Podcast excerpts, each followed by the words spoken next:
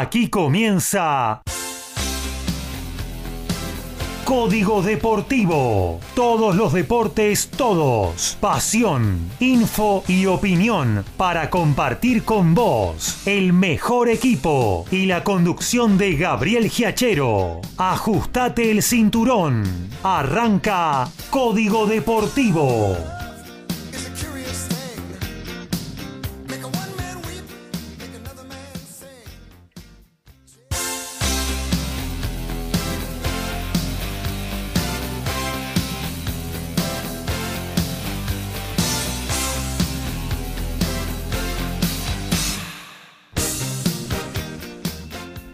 ¿Qué tal? ¿Cómo les va? Muy pero muy buenos días. Aquí estamos arrancando una nueva edición de Código Deportivo. ¿eh? Dos horas para recorrer todo el planeta deportes con muy buena info, con opinión y también con lo que está sucediendo en vivo. Eh, en estos momentos eh, tenemos muchísimas cosas, como siempre, para compartir en estas dos horas radio que tenemos hasta las 13 horas. Luego, pegadito a nosotros, repetimos el programa de ayer del Diario de Turismo con Francisco Simone y a partir de las 17 sale al aire el magazine conducido por Caro Dóvale.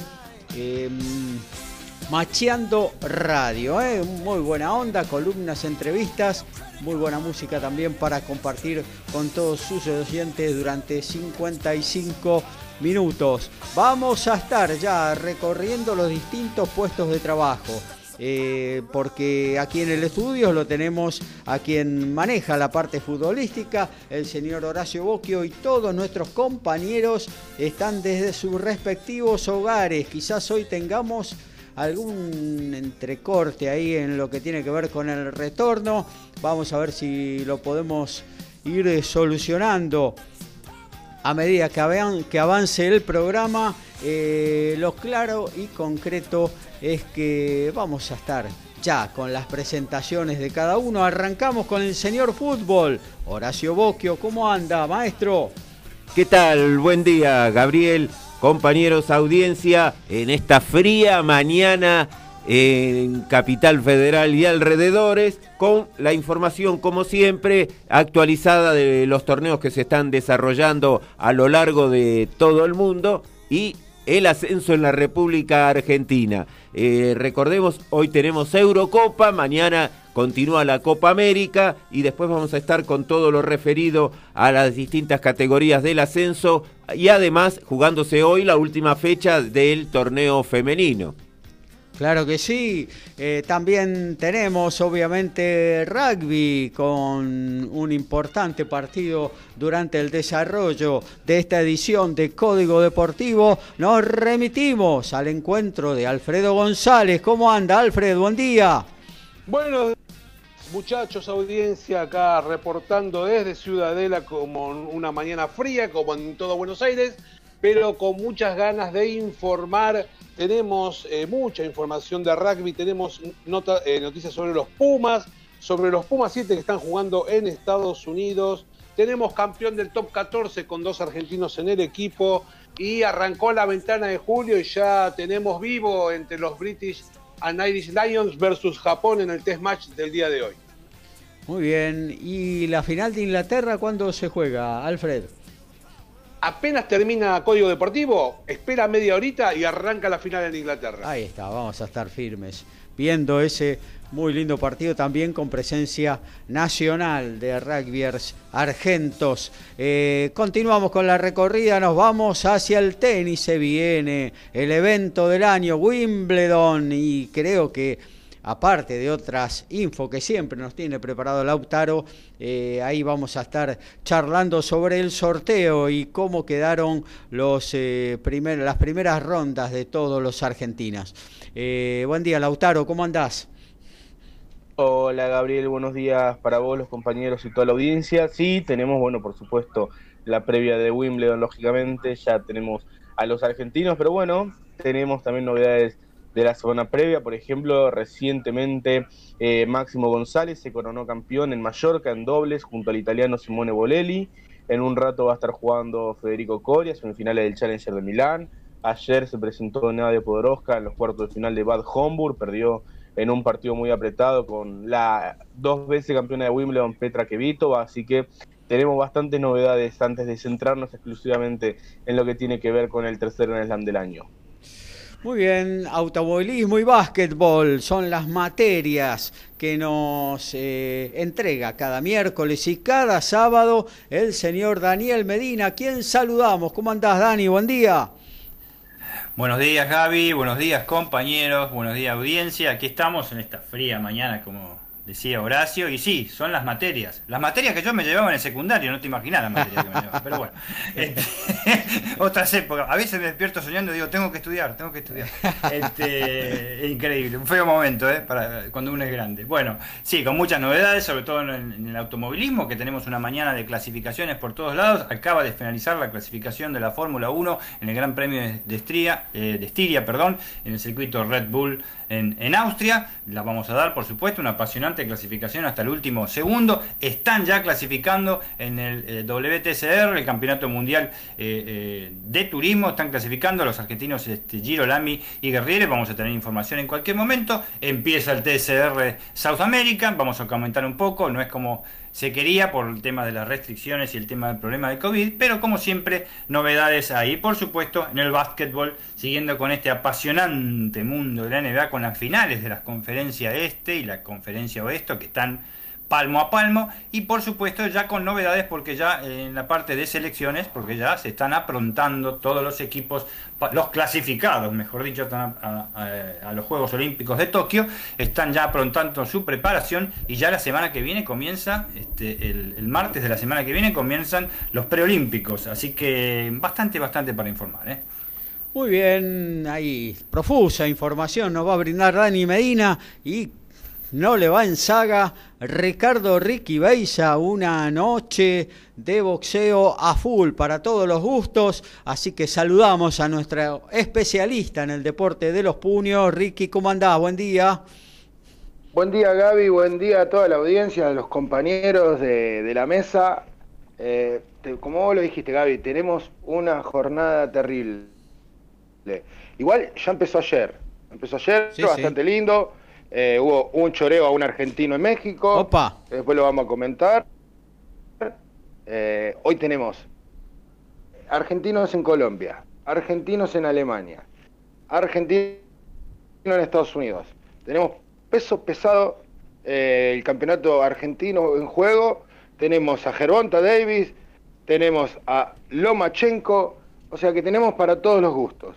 Y aparte tengo una mala noticia con respecto a nuestro seleccionado de los Juegos Olímpicos. Muy bien, ahí está toda la información. Feliz día, ¿eh? Feliz día, Gabriel, ¿eh? Feliz día, sí. Yo, yo con, con los días soy un desastre, así que me decís feliz día y no sé por qué. Hoy es el Día Internacional del hincha de Chicago. Ah, mirá, ah, mirá, mirá. ¿Te, acordás? Ah, bueno. Aquella noche Ah, claro. Aquella noche. ¿Qué es eso? ¿Qué es eso? Festejando. Aquella noche, aquella noche fantástica, ya descendidos que fuimos a Avellaneda y llenamos la tribuna, algo que no le hizo ningún club en el mundo, digamos. Bueno, nosotros lo hicimos, entonces por eso es el día del hincha de Nueva Chicago y se lo saluda a todos ellos. Muy bien, eh, feliz, día. Entonces, igualmente eh, estaremos festejando, aunque este presente no da para ningún festejo realmente. Eh, una noticia mala tras otra ahí en el club de Mataderos. bueno, hasta ahí todo lo que tenemos para informar hoy, hasta las 13 horas, aquí en la número 41 de Código Deportivo. Medina, González, Boquio, saben de lo que hablan. Beisa, Miranda, Perata, son especialistas. Ellos hacen Código Deportivo.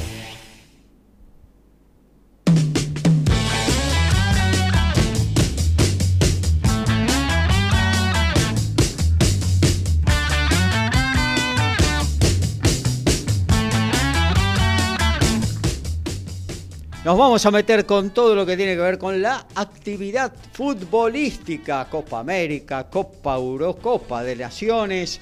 Eh, empiezan ya los playoffs, se pone más apasionante, hay cruces realmente para alquilar balcones en los octavos de final de la Eurocopa. Eh, bueno, se vienen las dos o la última fecha de las dos zonas de la Copa América, donde también se va a determinar eh, los cruces en cuartos de final. Eh, de todo eso y, mucho más, seguramente nos habla el señor Horacio Bocchio.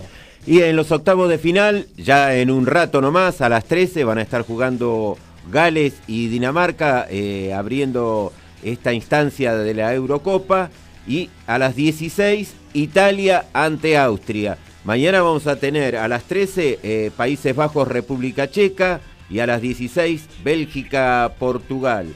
El lunes 13 horas para Croacia, España, 16 horas para Francia, Suiza. El martes 13 horas para Inglaterra, Alemania, 16 horas para Suecia y Ucrania. Ese es el programa completo de octavos de final, así que de, desde hoy hasta el martes en los horarios de 13 y 16 horas de Argentina. Después vamos a estar dando las pantallas que los van a televisar todos estos partidos. Lindo, Se va a estar unos cruzos lindos, ¿no? Y tenemos, sí, como comentábamos el otro día, el de Inglaterra-Alemania, creo que es uno, eh, creo que debe ser el, el más eh, apasionante. Hay otro que también para mí es muy importante, el de Croacia-España. También, también. Y podemos decir y que Bélgica el, también, ¿no? Con Dinamarca. El de no, Bélgica con Portugal. Con Portugal, es bueno, otro muy muy interesante. Está un escalón Quizás, arriba Bélgica, pero Portugal y tampoco podemos desechar, aunque sería el favorito, el de Francia-Suiza. Claro. Claro. Así que tenemos, tenemos varios eh, partidos que son más que atrayentes. Después ya el resto, tanto Gales-Dinamarca, el mismo de Italia ante Austria, no, no son tan... Y el otro partido que también puede ser eh, importante, el de Países Bajos, Holanda, está jugando con República Checa. También. También, Así también. que quizás el, el, que menos atracción debe tener es el de Suecia-Ucrania. Uh -huh. Y refiriéndonos a lo que es la Copa América, bueno, Mañana se va a estar jugando ya la última fecha y en la misma recordemos que en esta clasificación vamos a tener en la zona B Brasil va a jugar ante Ecuador y Venezuela ante Perú. El lunes se va a cerrar con el grupo A, Argentina va a estar jugando ante Bolivia y Uruguay Paraguay. Muy bien. Si nos basamos como están las tablas de posiciones sí. y haciendo un simulador, vamos a decir cómo tendrían que jugar en este momento, Brasil estaría jugando con Uruguay, uh -huh. que por lo que se ha visto me parece que Uruguay viene ahí muy flojo en sus sí. actuaciones, me parece que es más el nombre que lo que puede llegar a representar en el campo de juego. Después tenemos Colombia-Chile, Perú con Paraguay y Argentina estaría jugando con Ecuador.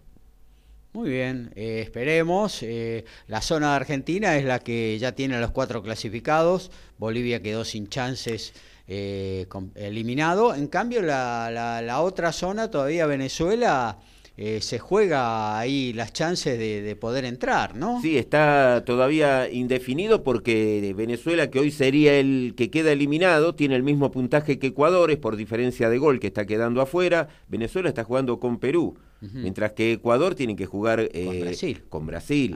Así que la lógica sería que tiene hasta más chances de clasificar Venezuela que, que, Ecuador. A mí los cruces para Argentina, si usted me pregunta, trataría de evitar a Colombia. Hasta trataría de evitar a Colombia. ¿Cómo eh... sería eso? Porque Argentina la única forma de quedar segundo es si Paraguay es el único que puede pasarlo si es que le gana el próximo partido y pierde Argentina. De ser así, ¿cómo sería el cruce? Claro, una, otra instancia eh, que Argentina pueda salir segundo es eh, Argentina perdiendo y empatando Paraguay por diferencia de gol, entra Paraguay en el primer lugar. Quedarían los dos en siete unidades. Argentina tiene que ganar directamente, o por lo menos para mí, conseguir... para mí dos empates clavados. Paraguay y Uruguay este, en la zona de Argentina. Y en la zona, y hoy, Venezuela-Perú. Claro. Eh, el tema de Uruguay-Paraguay es que se juegan el evitar a Brasil, ¿no? También. Es que seguramente ese es el, el, el pensamiento, es, es no, tratar de evitar a Brasil. El empate no le sirve a Uruguay. No, digamos. no, el empate no le sirve a Uruguay. Uh -huh. No porque lo estaría dejando No, el empate sí le sirve, porque el que quedaría en el cuarto lugar es Chile. ¿eh? Chile, Ajá. es Chile, claro. Claro, porque por diferencia de gol, si Uruguay empata queda en más uno y Chile ya está en menos uno y es el libre de esta fecha. O sea que ahí podrían jugar Y- sin arcos Uruguay, Uruguay y, Y Paraguay. Es muy factible que puedan terminar empatando, sí, sí. Y bueno, vamos a ver Sí, qué es lo que pasa, ¿no? República Federal, Alemania, Austria, el Mundial 82 pueden ser los dos partidos. ¿eh? Sí, sí, sí, sí, tranquilamente. Porque el Boca, empate... Oriente, Boca Oriente Petrolero. Eh, claro. No, eh, el famoso partido de la Libertadores del 91. Sí, sí, acá el empate lo favorece a los dos. Claro, claro, claro, claro. Incluso yo creo que ustedes están nombrando eh, partidos eh, internacionales, Boca Oriente Petrolero también. Eh, eh, yo creo que, que Ricky se debe acordar en una misma fecha dos partidos que se jugaron sin arco, en una última fecha de un campeonato. Pero bueno, eh, pasó hace mucho tiempo, no sé si... Como Ricky es medio... no, no- no tiene buena memoria, ¿no, Ricky? No sé a dónde está. Yo tengo una peor, ¿eh? Yo tengo un Racing Quilmes que fue peor que eso. Ah, sí, mira. Eh, Bueno, y. Los muchachos no tenían que ganar y no ganaron. Claro. Y hay, hay varios, River Argentino Junior, varios años Sí, seguidos. un Este, par de veces Boca, San- seguidas. Boca, San, Mar- Boca San Martín de Tucumán, cuando San Martín de Tucumán mete el gol Solves y se levanta la cabeza y lo miraban, ¿qué hiciste? Le Claro, dijeron todo. claro, claro, claro. Eh, En ese partido que yo te digo, Racing hizo tres faltas en todo el partido. Bueno, hubo un huracán Belgrano, última fecha. Oh, Eh, sí, bueno, huracán con un Maldito empate. teléfono, perdón, ¿eh? Con un empate salvaba la categoría. Eh, bueno, Lucas Elarrayán de Belgrano tuvo la osadía de poner en ventaja al Pirata. Y como, bueno, Huracán no encontraba los caminos, su propio compañero, el Cookie Pérez, la clavó al lado de un palo. Y bueno, y ahí está, empate y se salvó Huracán. No, el Cookie no, el Chiqui. El Chiqui, el Chiqui Y- Pérez. y- El Chiqui Imagínese, Pérez. estamos hablando de Chiqui, justo. Claro.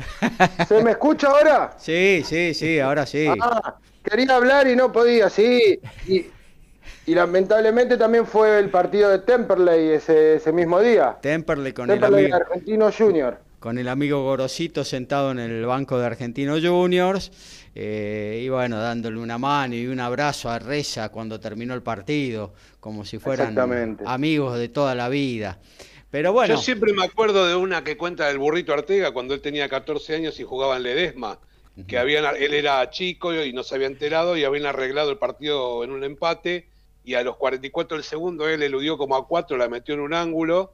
Y cuando hizo el gol lo querían matar. Y son cosas que, y lo que muy poca lo que muy poca gente se acuerda porque se queda con el descenso de San Lorenzo de Almagro contra Argentino Junior. Sí. Realmente San Lorenzo perdió ese partido, Sí. pero lo que no lo que no recuerda es que si San Lorenzo ganaba, podía alcanzar a Talleres de Córdoba y Talleres de Córdoba en el Chateau daba vergüenza contra Instituto 0 a 0 lo que fue el partido. claro, claro. La Sí, tarde sí. del penal que ataja Mario Ayes y Claro. que Salinas había marcado para Argentinos Juniors. Año Exactamente, yo, yo estaba en la 81. tribuna en 1981. cancha de ferro. Yo estaba en la yo estaba en la tribuna local de Ferro y en enfrente estaba toda la hinchada de Argentina, bueno, perdón, los 10 hinchas de Argentino Junior y la hinchada de Huracán, Gimnasia y Gimnasia de Grima de la Plata. Ah, mira, Gimnasia también aportó ahí. A pleno, a pleno, a pleno. Mira. Eh, bueno, eh, ahí está. Recorrimos Copa América, Eurocopa de Naciones. Eh, ¿Tenés algo más para compartir? Y en lo referido al fútbol internacional en selecciones, es, es eso. Después sí tenemos eh, la parte del fútbol en el exterior. Eh, vamos a tener eh, partidos en Uruguay. Ahí en, en la Liga Norteamericana también va a haber partidos. Pero tenemos todo lo que es el ascenso y el campeonato de fútbol femenino que se está completando la última fecha de la clasificación. Ya hay tres que se están jugando y el resto se va a completar entre la tarde de hoy y una de las zonas lo va a hacer en el día de mañana. Vamos repasando los resultados. Los tres que se están jugando en la mañana de hoy. Ya estamos en 15 del segundo tiempo. Deportivo Español como local pierde 4 a 0 ante Boca. San Lorenzo, que escuche bien Daniel Medina y Alfredo González, le gana 6 a 0 a Racing. eh, Y Gimnasia Esgrima La Plata le está ganando 3 a 2 a El Porvenir. Con estos resultados están eh, quedando clasificados en la zona A. Boca San Lorenzo de Almagro, Gimnasia Grima La Plata y El Porvenir, que son los cuatro primeros de esa zona, los que están pasando a la fase final, y quedando eliminado Deportivo Español, Racing, Lanús, Defensores de Belgrano y el SAT. Eh, van a completar a las 15.30 Defensores de Belgrano con SAT, mañana Villa San Carlos ante Estudiantes de La Plata, eh, por la zona B a las 10 de la mañana, Rosario Central mañana va a recibir a Platense, mismo horario para Independiente, el Aguay Urquiza, River Comunicaciones y Huracán Excursionistas, poniéndole final a esta etapa de clasificación, donde van a jugar después un octogonal a ver quién es el ganador del torneo. ¿Te paso una pregunta? Sí, cómo no. Acá nos reímos porque eh, los muchachos pobres hinchas de Chicago están sufriendo esta situación que sabemos que este año no hay descensos, pero estos puntos suman para los promedios de otros años. No hay más. No, no hay promedios ya en ninguna Ah, categoría ¿no? del ascenso. ¿eh? Ah, perdón, perdón, estaba totalmente desactualizado. Y el, ya podemos decir, ex técnico de Nueva Chicago, Ezequiel Giacaglia, duró nueve partidos, una victoria, un empate y siete caídas. Así que, bueno, eh, vamos a ver. Justificado, ¿no? Con esos números. Así que, había, perdón, si había promedio íbamos a tener que salir campeón a mitad de temporada. Sí, O sea, no, no. imagínate la cantidad de puntos que teníamos que sacar. No, sí, sí, sí. No. Horacio, perdón, una Sí. preguntita final, este, Sí. rápida, porque eh, me estoy medio desconcertado con eso. En la Eurocopa, cambiando de tema, lo que estabas hablando antes, ¿todos los partidos eh, son únicos en, en zona neutral o, se- o algunos lo hacen eh, de local por el tema sanitario? Ni idea de eso. me, me parece que hay locales y hay partidos en, En sedes neutrales. en sedes también. neutrales. ah, mirá ¿eh? vos, mirá vos, mirá vos. Eh, Sí, por sí, ejemplo, Inglaterra va a jugar eh, en Wembley contra Claro. Alemania y está eh, ya eh, especificado que las semifinales y la final se juegan en Wembley también, así que si Inglaterra Ah, avanza vos. puede Mirá llegar vos, a claro. jugar de local esos dos partidos, ¿no? Eh, pero Italia, Italia habrá cambiado mucho, pero jugó todos los partidos locales. Claro, sí, sí, sí, sí, sí. Pero es notable lo que está haciendo Italia, ¿eh? Sí, sí, cambió, cambió mucho. Vamos la- a ver eh, cuando avance con alguna. Hoy creo que va a avanzar eh, eh, con autoridad en su partido. Vamos a ver cuando encuentre a un adversario más fuerte, que lo ataque más, que lo, que lo exija, a ver si, si ahí puede mostrar lo que vino mostrando en esta etapa clasificatoria, donde realmente no solo ganó los tres partidos, sino que los ganó muy bien, eh, jugando muy buen fútbol siempre hacia, adela- hacia adelante, incluso cuando iba ganando, ¿eh? se, se acabó lo del catenacho, meter un gol y los 11 atrás, el micro delante del arco. No, se acabó eso, eh, Italia va por otro camino. Se ve eso también en la liga, ¿eh? en la liga, en la Serie A los también. jugadores, ¿Cómo? Usando todos los jugadores que llevó del plantel. Sí, usando todo, dándole rodaje a todos.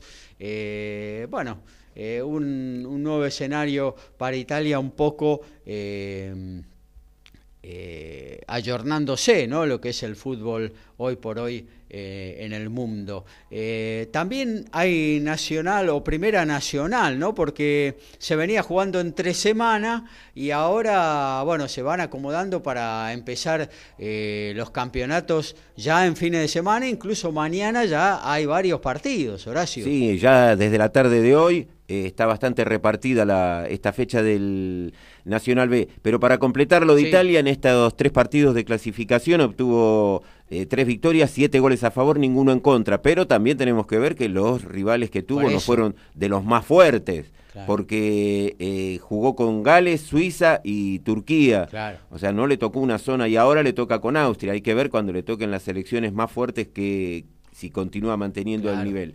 Volviendo al tema de la B Nacional, se va a estar poniendo en marcha la fecha a partir, yo dije el sábado, sí es el domingo.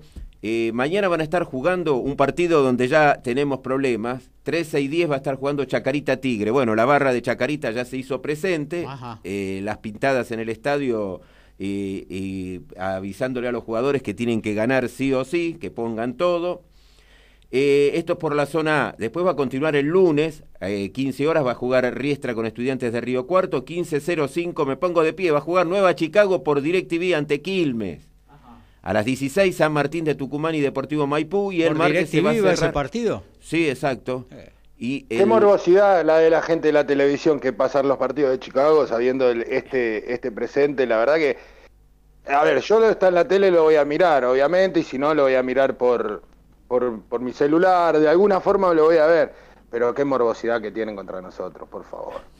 El martes 15.30, Atlanta en Villa Crespo va a jugar ante Alvarado de Mar del Plata. En el mismo horario, Mitre en Santiago del Estero ante Estudiantes de Buenos Aires. A las 19, Almirante Brown Agropecuario y 21 a 10, Belgrano Temperley. Y en la zona B, mañana a las 11, juega en Puerto Madryn Guillermo Brown ante Barraca Central. Mira, A las 14 va a jugar San Telmo Ferro. no pudieron hacerlo a las 4 de la mañana por tema de luz, parece, pero iba a jugarse a las 4 de la mañana. No, se juega bien temprano porque en la Patagonia hace mucho calor además. Claro. A las 14 en Campana, Villadalmine Tristán Suárez. A las 15 Almagro recibe a All Boys. Mismo horario en Tandil, Santa Marina con Güemes. Y Atlético Rafaela con Independiente Rivadavia. El lunes a las 15 va a jugar Brown en Adroguea ante Instituto. Y el martes van a cerrar 15 horas para Defensores de Belgrano, Deportivo Morón. Y a las 16 San Martín de San Juan, Gimnasia y Grima de Jujuy. Yo le comentaba hoy a, mm, a Gabriel si vieron el gol del hermano de Riquelme en Atlanta en el empate ante Tigre, el tiro libre. Fue magistral. Golazo. Golazo. Sí, sí. Realmente de una categoría, desde dónde le pegó y dónde colocó la pelota, realmente fue espectacular. Bueno, Y, y con respecto a ese partido, perdón, y con respecto a ese partido, eh, Independiente está buscando a Mañín, al delantero de Tigre. Si vieron cómo pateó el penal, capaz que no lo contratan. Le pegan todo y mete Mira, goles. quiso- Tiraron, sí. tiraron centro al área, tiraron centro al área y le pegó en la rodilla, no sé qué le pegó y entró, que lo parió. No, no, el penal, el penal, el el que la penal. que- picó, el que la picó y se la... No, el penal sí, sí, también, pero digo que, que el tipo la mete, ¿eh? Mete sienta siempre. Ah, sí, eh, sí. Igual la fecha que viene, no esta que se va a jugar ahora, sino la fecha que viene, ya le voy a hacer algún, a- a- a- no sé, algún trabajito, algo como para que no haga goles por esa fecha nomás. El sábado que viene van a estar jugando a las 15 en Victoria, Tigre y Nueva Chicago. mirá. Ay, justo, justo por eso se ve que le voy a hacer un trabajito, me parece. Y Y Pablo seguro por Mañín. televisión, ¿eh? Seguro por televisión porque a Y Tigre lo dan sí. siempre. Sí, sí, el canal de la mafia seguro que lo va a televisar. Y Pablo Mañín tiene, tiene 11 goles, marcó Mañín, que además ya fue expulsado en este torneo, así que no ha jugado eh, los 13 partidos. En vez de hacerle un trabajito, hay que decirle a la gente independiente que lo contrate en la semana y listo. ¿No? Y sí, a ver si puede hacer Moyano, puede hacer algún este, sacrificio, algún adelanto que pueda hacer. La verdad que es buena idea. Es muy buena idea. Vamos a, tener el teléfono abierto, a hablar con, el señor Moyano a ver qué se puede hacer. Igual eh, para Mañín llegar a un club como Independiente puede ser una prueba una prueba de fuego porque realmente eh, ha tenido buenos desempeños en, en el ascenso, en primera división ya habría que verlo, en Temperley tuvo un buen año, en Sarmiento el poco tiempo que estuvo también anduvo bastante bien y ahora sí está casi ya se puede decir descollando en Tigre por la cantidad de goles que hizo desde que llegó pero habría que ver si esa racha la puede llegar a continuar en un equipo en primera división y de los quilates de Independiente. Muy bien, hasta aquí entonces eh, todo lo que tiene que ver con el fútbol. Vamos a recorrer un poquito lo que está sucediendo en vivo. Arrancamos con el rugby y luego también Lautaro tiene dos finales que se están jugando en este momento en el continente europeo. Adelante, Alfred. 20 minutos del primer tiempo. Los Lions le ganan a Japón 19 a 0. A- Mientras el partido estuvo 0 a 0, me asusté un cachito. ¿eh? Muy bien los japoneses en defensa y decía, estos muchachos están en la zona de Argentina del Mundial, pero ahora eh, la verdad que le entran por todos lados. En la final de Mallorca saca Sam Querry tres iguales ante el número 2 del mundo, Daniel Medvedev, 30-0 ahora mismo el estadounidense, mientras que en la final de Eastbourne se adelanta Lorenzo Sonego por 6-4 ante Alex de Miñaur en el primer set. Básquet, rugby, fútbol, tenis, boxeo, deporte motor y más. Código Deportivo.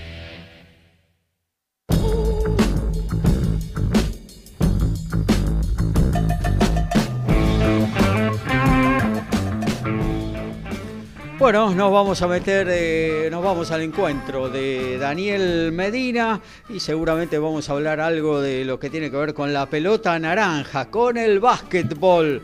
Así que nos vamos allá, volando hacia la zona de los polvorines, Dani.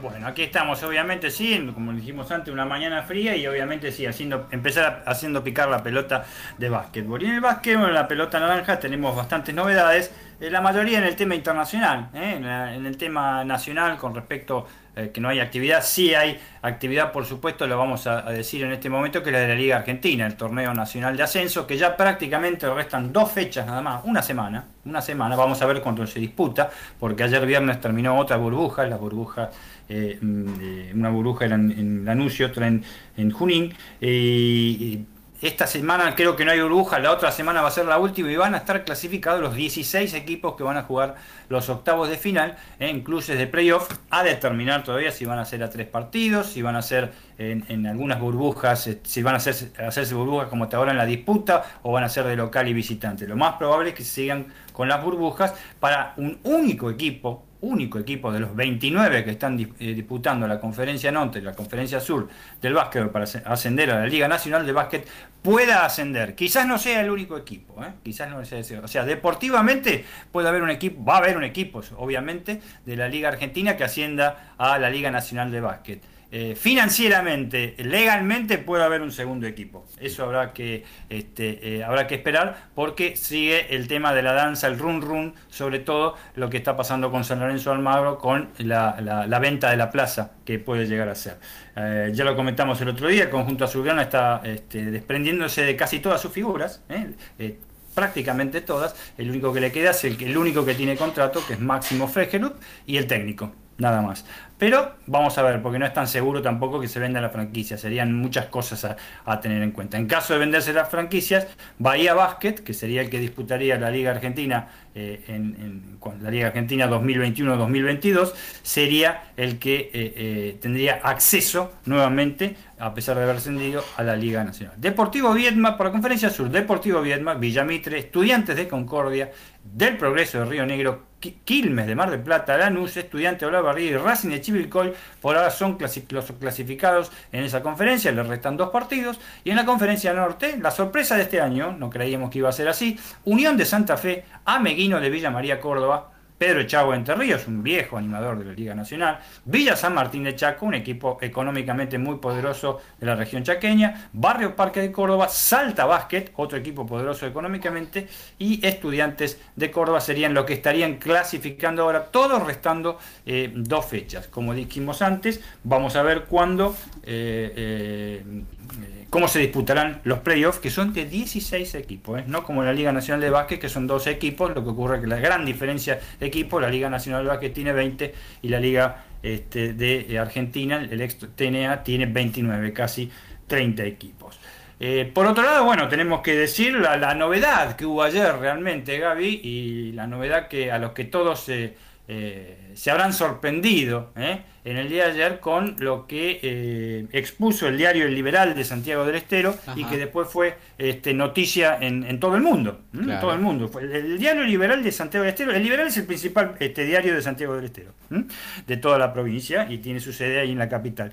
Fue el primero que apenas se enteró de la noticia de lo que había pasado y después todos los medios argentinos, basquetbolísticos, que no tan basquetbolísticos, deportivos en general y del mundo empezaron a difundirla. Sobre todo, sobre todo este, uno, uno en Estados Unidos, radicado en Oklahoma, que tenía mucho interés en lo que pasó. Y lamentablemente Gaby Deck, Deck el alero argentino que está actualmente el ex Real Madrid en Oklahoma Thunders, dio este, positivo en un testeo realizado en la ciudad de Santiago del Estero, previo al viaje que va a hacer hoy a Las Vegas la selección argentina para la preparación de los Juegos Olímpicos de Tokio.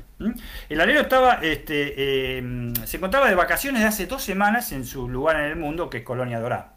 Eso desde ya él, es de ahí y se somete al análisis para el, mencionado viaje que iba a hacer, ¿no? Cuando surge este este pesado inconveniente se podría hacer, ¿no? Eh, tiene las dos dosis de vacunas ya aplicadas, como todo el seleccionado este argentino, eh, y se encuentra en sintomático y ahora debe esperar 14 o 10 días, vamos a ver, porque como al estar vacunado, los, cambian también el tema de, los días de, de, que tiene que hacer de, de restricciones de cuarentena para ver cómo puede volver a los entrenamientos. Está complicado el tema. Se pierde entre 10 días, entre una semana y media y dos semanas de entrenamiento en Las Vegas de que obviamente lo más importante es la salud de él desde ya y cómo, este, eh, cómo evoluciona al respecto. Eh, por lo pronto este, es una baja importante por ahora. Eh, esto está contemplado en, en, el plantel de la selección argentina porque eh, la lista de buena fe es de 50 jugadores, ¿eh? es de 50 jugadores, se amplió mucho más, mucho más que el básquet, antes era de 30 jugadores, es de 50 jugadores y puede ser reemplazado por otro, o quizás por alguno de los que está, eh, lo que va a ser la preparación en Las Vegas, porque son 15 los que van y 3 tienen que quedar afuera. Uno, Pero bueno, eh, perdóname, Dani, justo sí, Emiliano, no? Emiliano Durquiza en la página nos escribe, dice, ¿llegará eh, DEC a Tokio? Digo, por todos los protocolos a los que hay que someterse, bueno, luego de este, como decías vos, eh, eh, positivo que dio en su, en su PCR, ¿no? Claro, eh, eh, está complicado, pero, o sea, lo de siempre y obviamente se lo decimos al oyente también, priorizar, por supuesto, absolutamente la salud claro. del de santiagueño desde ya. Segundo, sí, está complicado porque pueden ser 14 días como máximo, eh, eh, pueden ser 10 días también, o pueden ser menos, incluso por el tema de las, de las vacunaciones, eso no, no está bien especificado en el, en, el, en el nivel sanitario. Ahora sí, es muy buena la pregunta en el sentido de que él se tiene que trasladar se tiene que trasladar a, este, a, a, otro país, que va a ser Estados Unidos, donde obligatoriamente tiene que ser sí o sí, eh, tiene, le tiene que dar positivo sí o sí. Uh -huh. Recordemos los, los, ejemplos que hay en el fútbol sudamericano, son, bueno, mejor ni hablar. Este, claro. y, este, y después tienen que viajar a Japón. Claro. Así que, eh, consultado sobre esto, este, Sergio Hernández se, se, dijo que estaba previsto, está previsto para todos. ¿eh? Él ha tenido, eh, él ha comentado que, que, que, en su paso por el Credemón Zaragoza eh, ha tenido casos, era impresionante los testeos que le hacían. ¿Eh? Era impresionante, se hacían dos testeos este, semanales, o sea, estamos hablando de 9 a 10 testeos por mes que se hacían en, la Liga Endesa, ¿eh? que es la segunda mejor liga del mundo, y resulta que viajaban y este, bajaban, ponerle, qué sé yo, en, en, Tenerife, a jugar partido con Tenerife y, y, les, daba, les daba positivo a algún jugador. O sea, eh, era algo que los sorprende permanentemente. Esperemos que no pase con el resto. ¿A dónde van en Las Vegas? Es una burbuja muy, muy importante. No van a ser la misma burbuja con Estados Unidos. ¿Eh? Este, la van a hacer aparte, en el centro donde están este, recluidos, pero eh, le hubiera gustado obviamente desde ya que Gaby, Gaby dice se pierde todos estos entrenamientos, ya de por sí no es que venimos mal, porque los jugadores vienen con mucha experiencia, vienen, este año él le parece que tiene más experiencia que el Mundial de China, él ya lo dijo eso, están, están muy bien en sus clubes, están jugando, tienen muchísimos minutos, pero es un, es un jugador muy importante y que se va a perder todo ese entrenamiento y, y obviamente vamos a ver cómo está de salud también, ¿no? Eh, a ver si, si puede llegar a, a, a, integrar el plantel. Así que la pregunta es buena y, el, y, la contestación es medio ambigua porque no sabemos si va a llegar.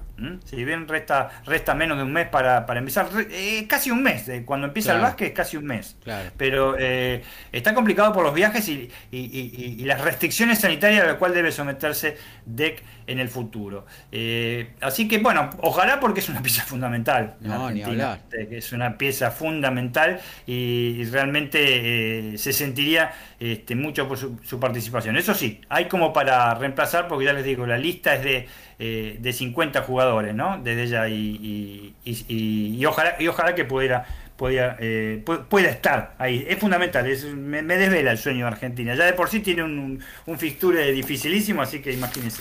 Para hacerlo rápido, el preolímpico que ya fue, ¿qué significa este el preolímpico ya fue? Eh, hay varios jugadores de la NBA, ¿eh? la NBA que son europeos, que no van a formar parte de las elecciones este, en, los el preolímpico para Tokio, que empieza la semana entrante, a partir del 29 eh, de junio. Tenemos el caso de Darío Saric, de Finisan, que está jugando la, la, las, finales de conferencia con el Finisan, que no va a ser, este, no, se va a hacer presente, y el de Los Ángeles Clippers, por otro lado, que es Vika Subic. Subac, perdón, que es de Los Ángeles Clippers, tampoco va a estar. En Serbia, dos bajas importantísimas. Lo que pasa es que Serbia tiene jugadores como los All Blacks, ¿no?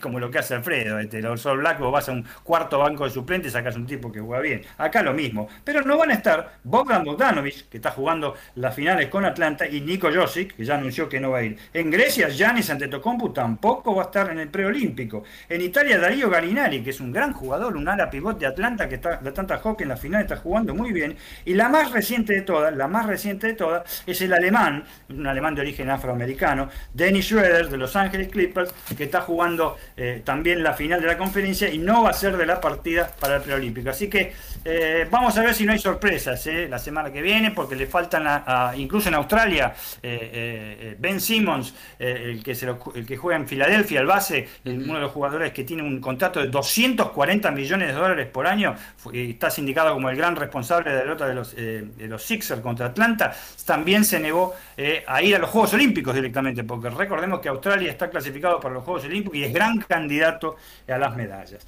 Eh, por otro lado, eh, hay unas críticas que han salido, ya, ya, el otro día dijimos el equipo norteamericano, cómo está, cómo está integrado, gracias a Dios no está Stephen Curry, gracias a Dios no está en LeBron James, pero ojo que está en cuanto a la NBA, la información de la NBA está muy fuerte la, eh, lo que habíamos adelantado hace un mes, mes y medio, más o menos, que Stephen Curry tiene gran, porque ya es jugador libre, ya está en la franquicia de jugadores libres y es gran candidato a ir con su gran amigo LeBron James a Los Ángeles Lakers. Eh, no digo que sea un robo, ¿te acuerdas que habíamos dicho, Gaby, mamita, si va ese, entonces es un robo? No, porque los Lakers se desprenden de muchos jugadores ahora, ¿eh? muchísimos jugadores están en la franquicia libre. Quedarían nada más que los principales, LeBron James y Anthony Davis mamita de jugadores, ¿no? Y si va Stephen Curry, olvídate. Pero, este, pero sería un bombazo porque se iría de Golden Gate después de casi siete años ¿eh? en la franquicia donde brilló y, donde supo tener eh, dos este, anillos. Los Mavericks, los Dallas Mavericks tienen este eh, nuevo entrenador, Jason Kidd. ¿Te acordás de Jason Kidd? ¿no? Era un, ese petizo base que la verdad que brillaba, este, salió campeón de la NBA con los Mavericks justamente y se lo llevó apenas asumió porque lo nombraron como manager, una especie de manager que se llama director, este, a Dirk Nowitzki, verdadero ídolo, ¿eh? ídolo, el alemán, de único jugador alemán que yo conozco que es superlativo realmente, y que apenas entró como, como director o como manager, se lo trajo a Jason Kidd y con eso aspiran a muchos los los este, Mavericks, aunque lo principal, la principal este, eh, eh, función que tienen ahora es que tratar de renovar el contacto a eh, Luka Doncic. Algo difícil, pero que se va a lograr. Nike, Nike está de por medio. Y por último, bueno, hablamos de la NBA con respecto a los resultados, cómo se están dando en este momento en, en los partidos de la serie. Realmente está apasionante, sobre todo la conferencia oeste, donde los Clippers, que realmente a mí me han dado, yo creía que los Clippers eran, yo siempre digo el mismo, el mismo ejemplo, ¿no? que los Clippers en vez de camiseta negra o blanca tienen camiseta mitad negra y mitad roja este, eh, porque este, les hace mucho frío a veces a los Clippers, ¿no? Este, a pesar de, no sé, pero no, pero cuando van de local los tipos son bravos y están jugando sin Kawhi Leonard, ¿eh? que no va a jugar más en toda la serie, no va a ir a los Juegos Olímpicos tampoco. Y le ganaron 106 a un, a un Phoenix 106 a 92 el jueves pasado completo, ¿eh? Un Phoenix Sun completo, ¿eh? desde ya con Chris Paul, con todos, con Kevin Booker, este, con Ayton, eh, y le ganaron con todo, hicieron un partidazo, Paul Young este, em, eh, estuvo realmente genial, Paul George, Paul Young, dije el cantante, qué animal, Paul George hizo un gran partido con 27 puntos, y Vika Suba, que es el croata que no va a ir a Croacia tampoco, este, gran partido, 15 puntos, y por supuesto el base Ray Jackson con 23, que realmente hicieron de todo, Hoy juegan el cuarto partido y por el otro lado tenemos también la otra apasionante final con el equipo sorpresa. Ya lo habíamos dicho, nunca le dimos bolilla. Vamos a hablar en criollo, nunca le dimos bola. Aquí, a los Atlanta Hawks.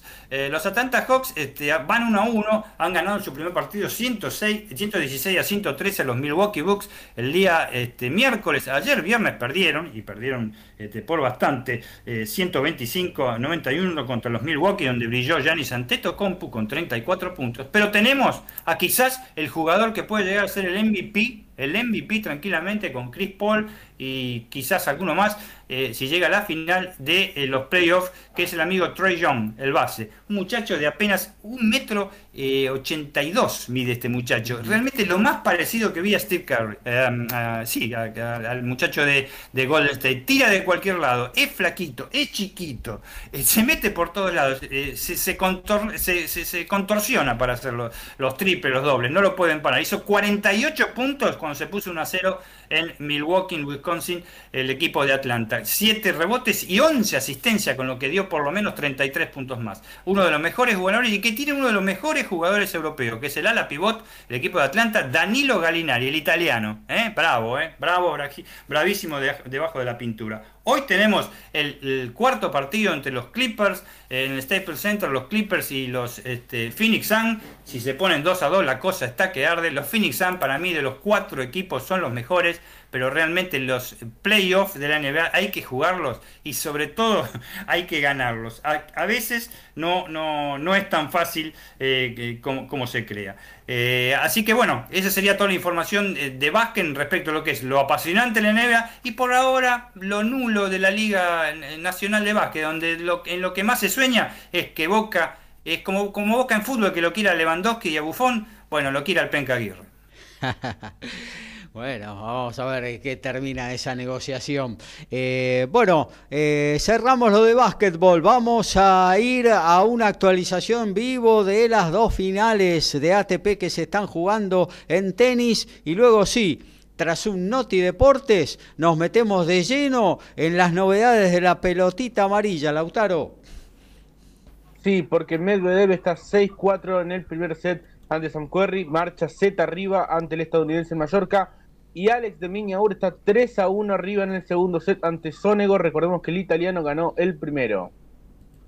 Somos pasionales, tenemos buena onda y también nos calentamos. Sumate a Código Deportivo. Somos como vos.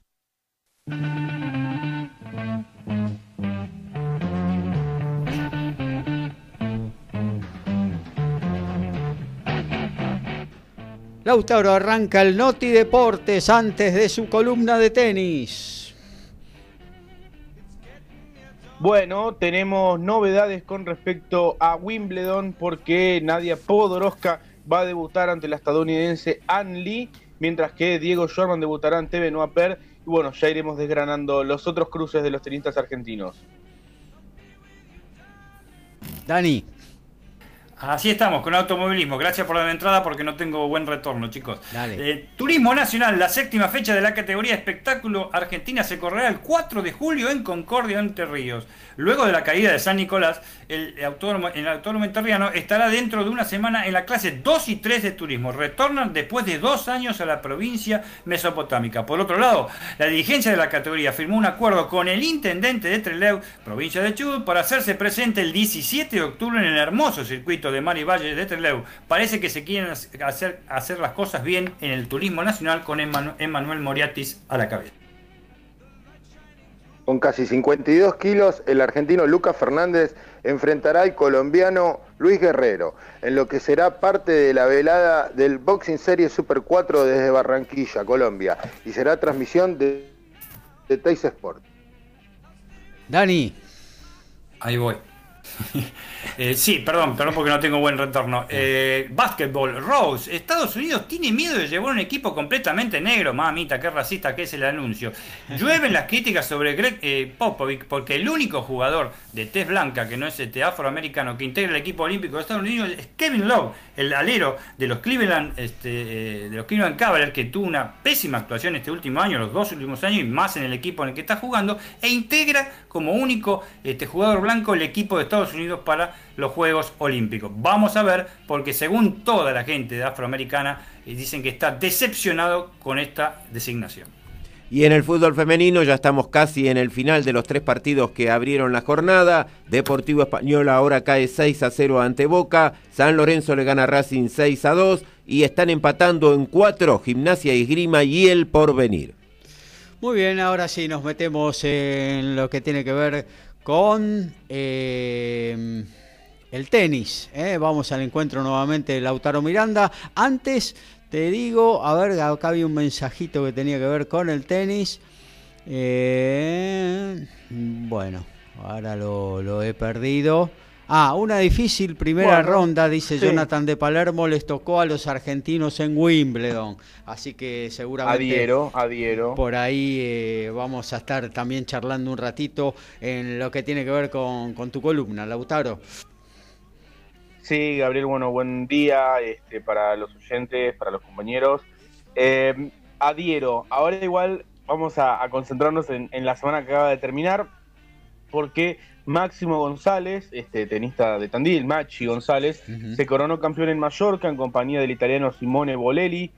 Una final que no era final en realidad, porque en realidad hoy disputó la semifinal y se coronó campeón ganando ese partido, porque en la final estaba eh, Novak Djokovic, que había recibido una invitación junto al español Carlos Gómez Herrera, que no es un jugador muy conocido, es amigo de la familia, y bueno, como es español, eh, le dieron una invitación junto a Djokovic que quería este, tener un contacto con el césped antes de Wimbledon. No se esperaban llegar tan lejos, llegaron a la final y bueno, eh, se retiraron oficialmente por una lesión del tenista español.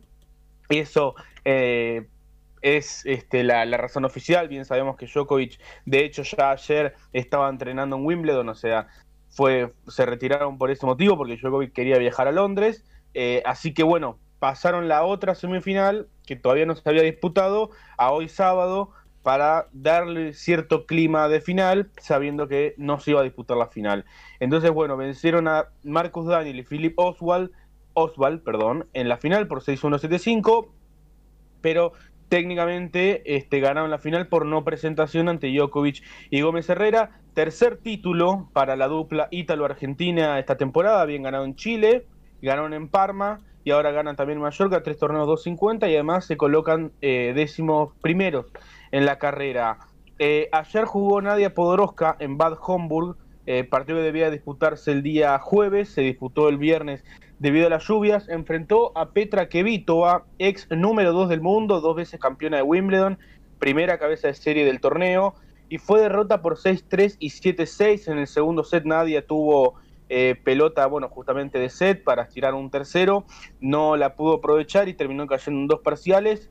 Eh, de todos modos, me parece que es una semana muy positiva para Nadia, nunca había disputado un torneo de césped y le hizo mucha fuerza a una jugadora sumamente destacada en la superficie y no solo en la superficie, en el tour en general, la cual ya la había ganado de hecho en Melbourne, como había comentado el miércoles. Así que bueno, en mi opinión, una, una muy buena primera experiencia de Nadia con el césped y bueno, ya está camino a Londres para prepararse para su primer torneo de Wimbledon.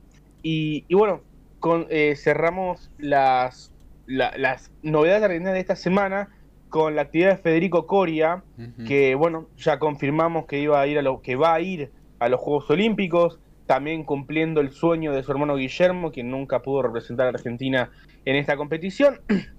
y están en semifinales en el Challenger de Milán, ahora a las 12 en un ratito y seguramente lo tendremos en el vivo. Este estará enfrentando al francés Hugo Grenier y eh, esperan la final el italiano Marco Moroni. Así que bueno, eh, es un título, te digo, él es primer cabeza de serie, el número 2 estaba 100 puestos más abajo, Coria 105, el número 2 205, eh, una decisión sumamente llamativa porque eh, todos los que están más o menos en esos rankings prefirieron ir a jugar la clasificación de Wimbledon, lógicamente. No fue el caso de Coria, que, eh, bueno, no tenía que jugar la clasificación de todos modos, entró directo al cuadro principal, pero eh, prefirió jugar este torneo precisamente porque como va a ir a los Juegos Olímpicos, no podrá jugar la gira europea de polvo post Wimbledon, entonces necesita sacar puntos en este tipo de torneos. Es un torneo que entrega 80 puntos, está muy bien en puntaje. Y si lo gana, se colocará 77 del mundo, que será su mejor ranking. Así que, bueno, lógicamente valía la pena ir y lo está demostrando. Está en semifinales. Ayer ganó un muy buen partido por 6-2, 6-0 ante Mirza Basic. Así que, bueno, tiene, en mi opinión, muchas chances de llevarse el torneo. Pasamos ahora sí a, comentar lo que respecta a Wimbledon, que ya, bueno, lo comentaba el miércoles y Daniel este, asentía es Wimbledon es posiblemente el torneo más simbólico de tenis, el más importante, el que todos quieren ganar.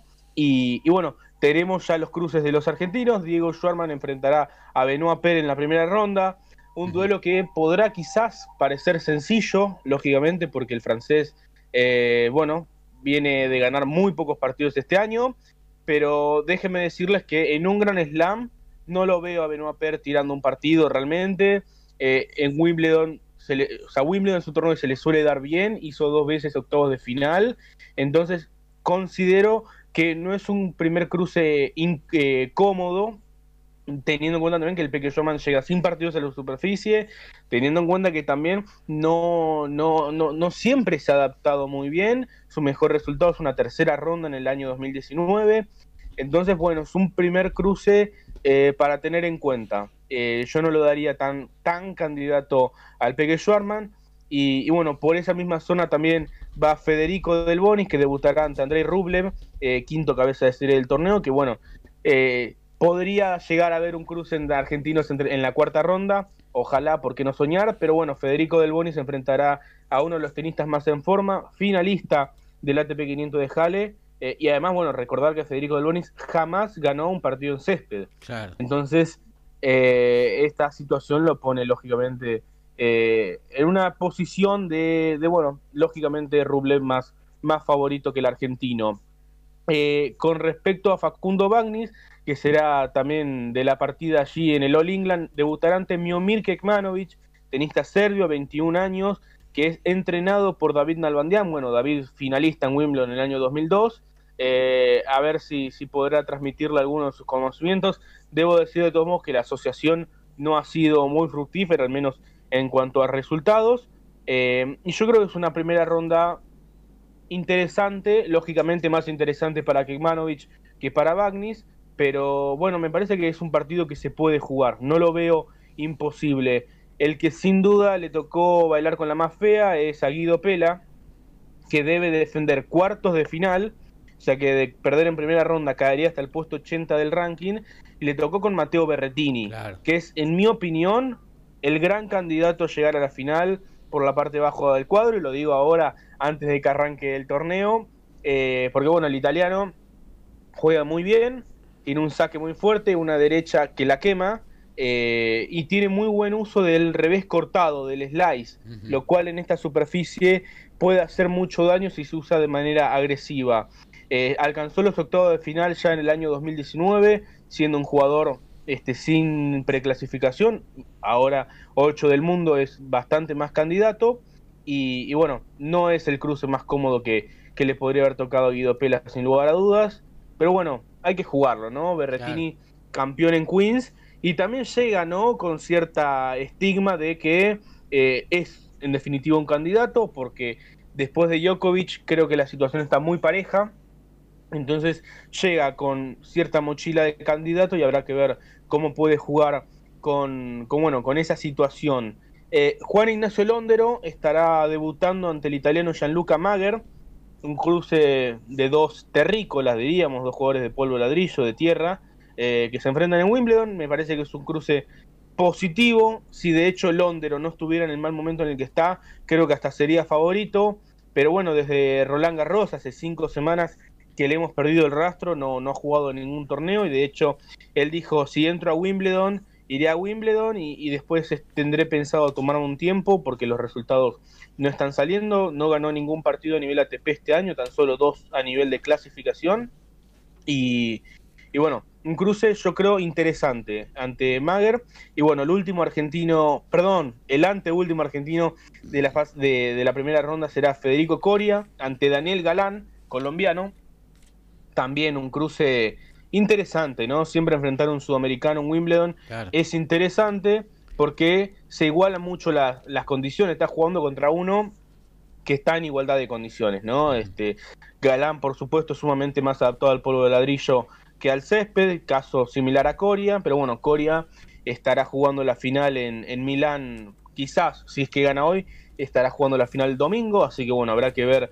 cuándo llega a Wimbledon y cómo, cómo reaccionará al cambio abrupto de superficie. Y el último argentino este, que encontramos ya en la parte baja será Marco Trungeliti, que debutará ante Benjamín Bonsi. Ambos superaron la clasificación. Estamos hablando entonces de, de dos jugadores que ganaron tres partidos, si bien no en ese club, en Roehampton. Pero bueno, el césped es muy parecido, las condiciones son muy parecidas, así que vienen con confianza, vienen con rodaje me parece que es un duelo muy parejo y que Marco Trungeliti puede llegar a tener sus posibilidades. Eh, la gente me pregunta de Federer, también cómo son las posibilidades de Federer.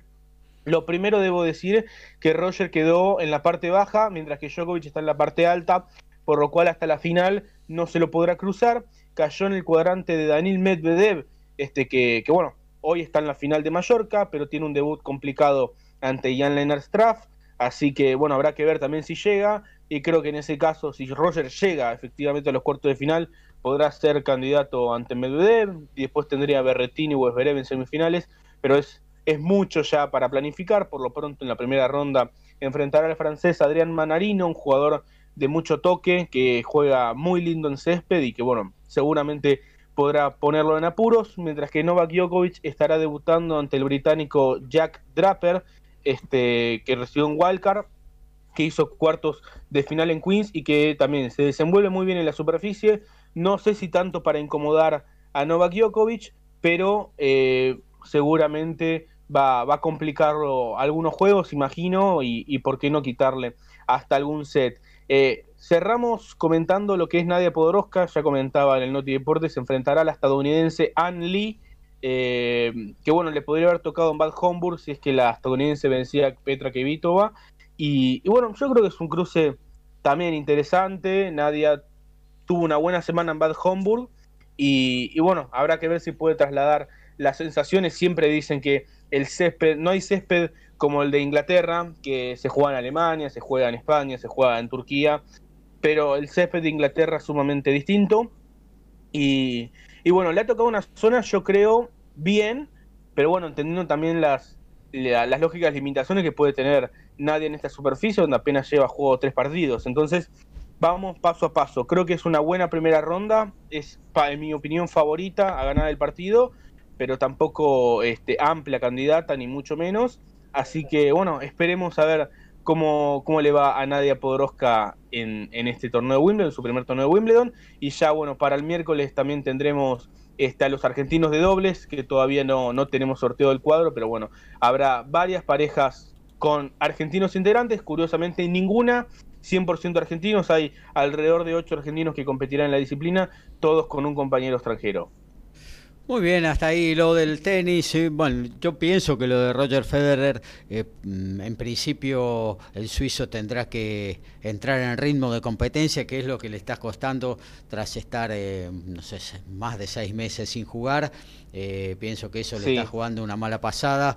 Eh, si lo logra, bueno, va a poder avanzar en el torneo el cual él, le gusta muchísimo jugar, ¿no? Pero creo que sí. esta falta de rodaje. Pero bueno, perdió, perdió temprano en Jale. Claro. Torneo que había ganado 10 veces, torneo que se Por siente eso. como en casa. Y, bueno, habrá que ver. Igual yo creo que la primera semana en Wimbledon, este, con el césped bien, no pelado, digamos, sino el césped siendo césped, yo creo que Roger puede sacar mucha ventaja y, y, bueno, ojalá, siempre es lindo verlo avanzar algunas rondas y por qué no llegar a la final. Creo que el máximo candidato de todos modos es Novak Djokovic. De hecho, Daniel Medvedev en su conferencia de prensa en Mallorca así lo dijo. El principal candidato Djokovic, él va por todo, puede ganar eh, lo que sería el Golden Slam.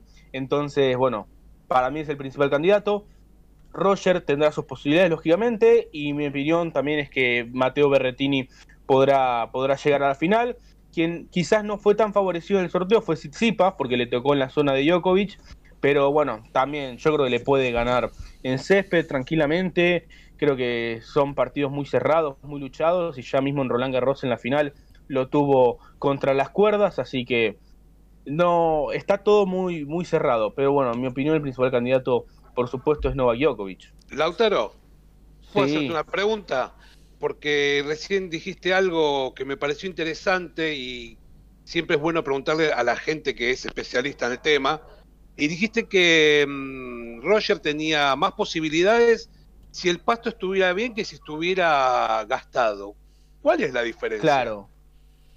Bueno, lo que tiene el césped, a diferencia de las otras superficies, es que va cambiando partido a partido. Es decir, eh, la superficie es diferente. Al principio el césped está este, pleno porque no, no se jugó y en ese sentido eh, el, el, juego de césped es más natural, es más eh, clásico, la pelota bota un poco más bajo y, y, es bastante más rápido. De hecho, casi que patina, desliza la, la superficie. Hace patito. En cambio, al...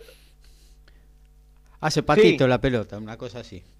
Claro, prácticamente como que resbala, pica y, y, patina. Tiene un bote muy bajo, hay que jugar muy flexionado eh, y permanente, tratar de estar permanentemente en movimiento. En cambio, a partir de la segunda semana ya el césped está más desgastado, eso se ve más eh, sobre la, línea de base. De hecho, hace 20 años se desgastaba mucho también en el primer cuadrante porque había mucha más volea y saque red. Ahora, como el juego es más de fondo, prácticamente la parte de adelante está intacta y la parte de atrás está muy pelada. Eso hace que eh, la pelota empiece a picar más alto y que la superficie sea un poco más lenta.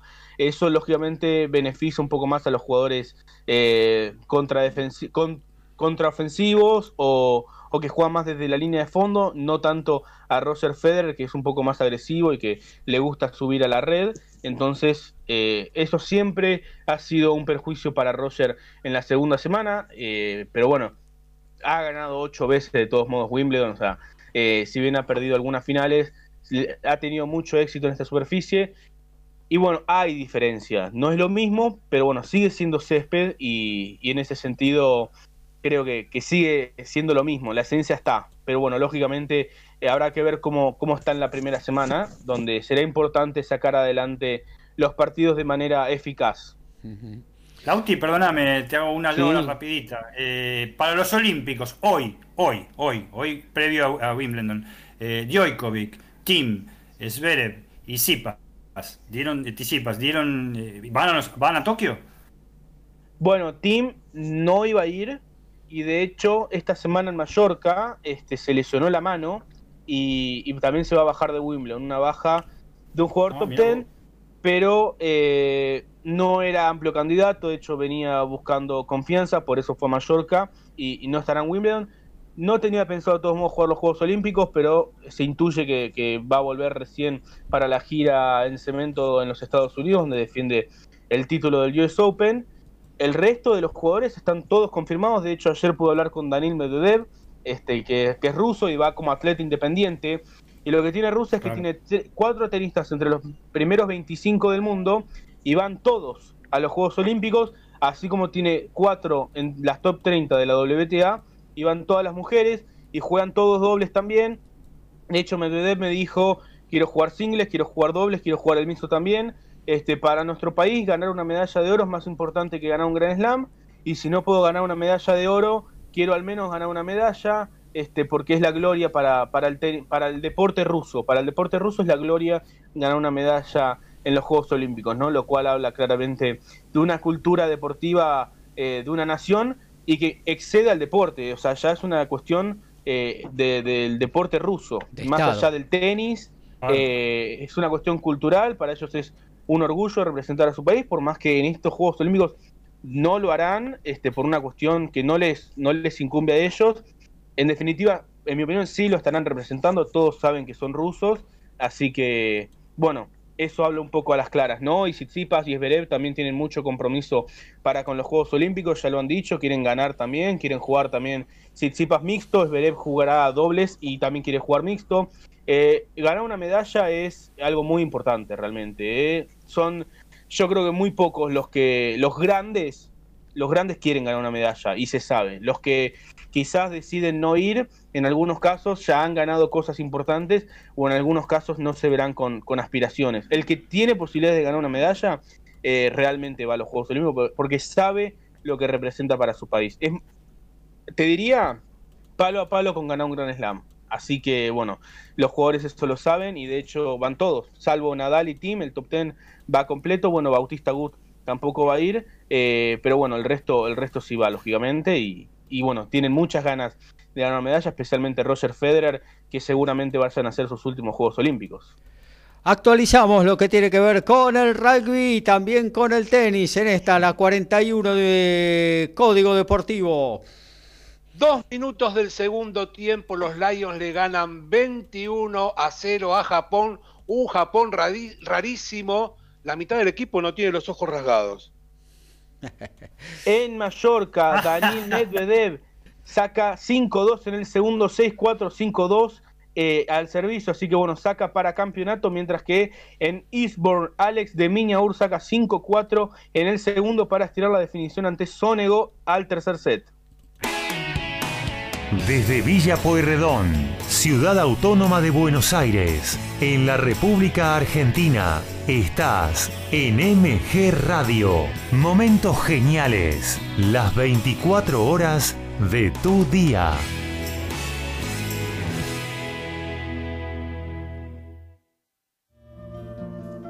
Mabel Rodríguez, clases de canto, interpretación, trabajo corporal y vocal. Comunicate a nmabelr@hotmail.com o al Instagram arroba nmabelr. Animate con Mabel Rodríguez.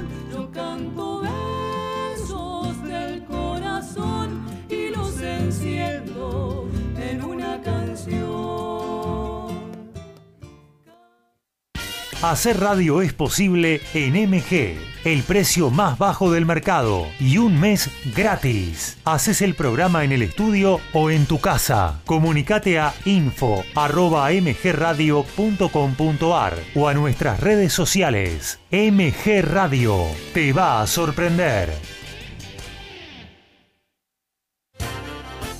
Más divertido, menos aburrido. Es cosa de chicos para compartir con los grandes. Conduce Iri Jaramillo con un staff muy especial. Más divertido, menos aburrido. Los domingos a las 12 por MG Radio.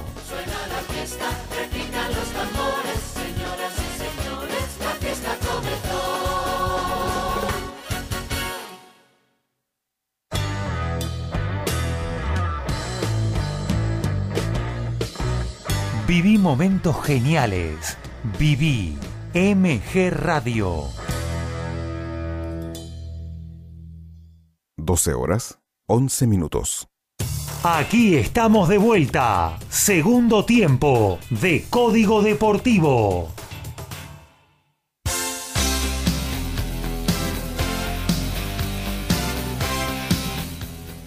Arrancamos la segunda hora de nuestro envío, este magazine deportivo. Hasta las 13 le estamos haciendo compañía. Luego repetimos el diario de turismo, la edición de ayer conducida por Francisco Simone. A las 17 arranca una nueva edición de Macheando Radio con Caro Dovale y gran gran equipo. Hacemos un noti deporte, luego nos metemos en lo que tiene que ver con la pelota ovalada. Alfredo.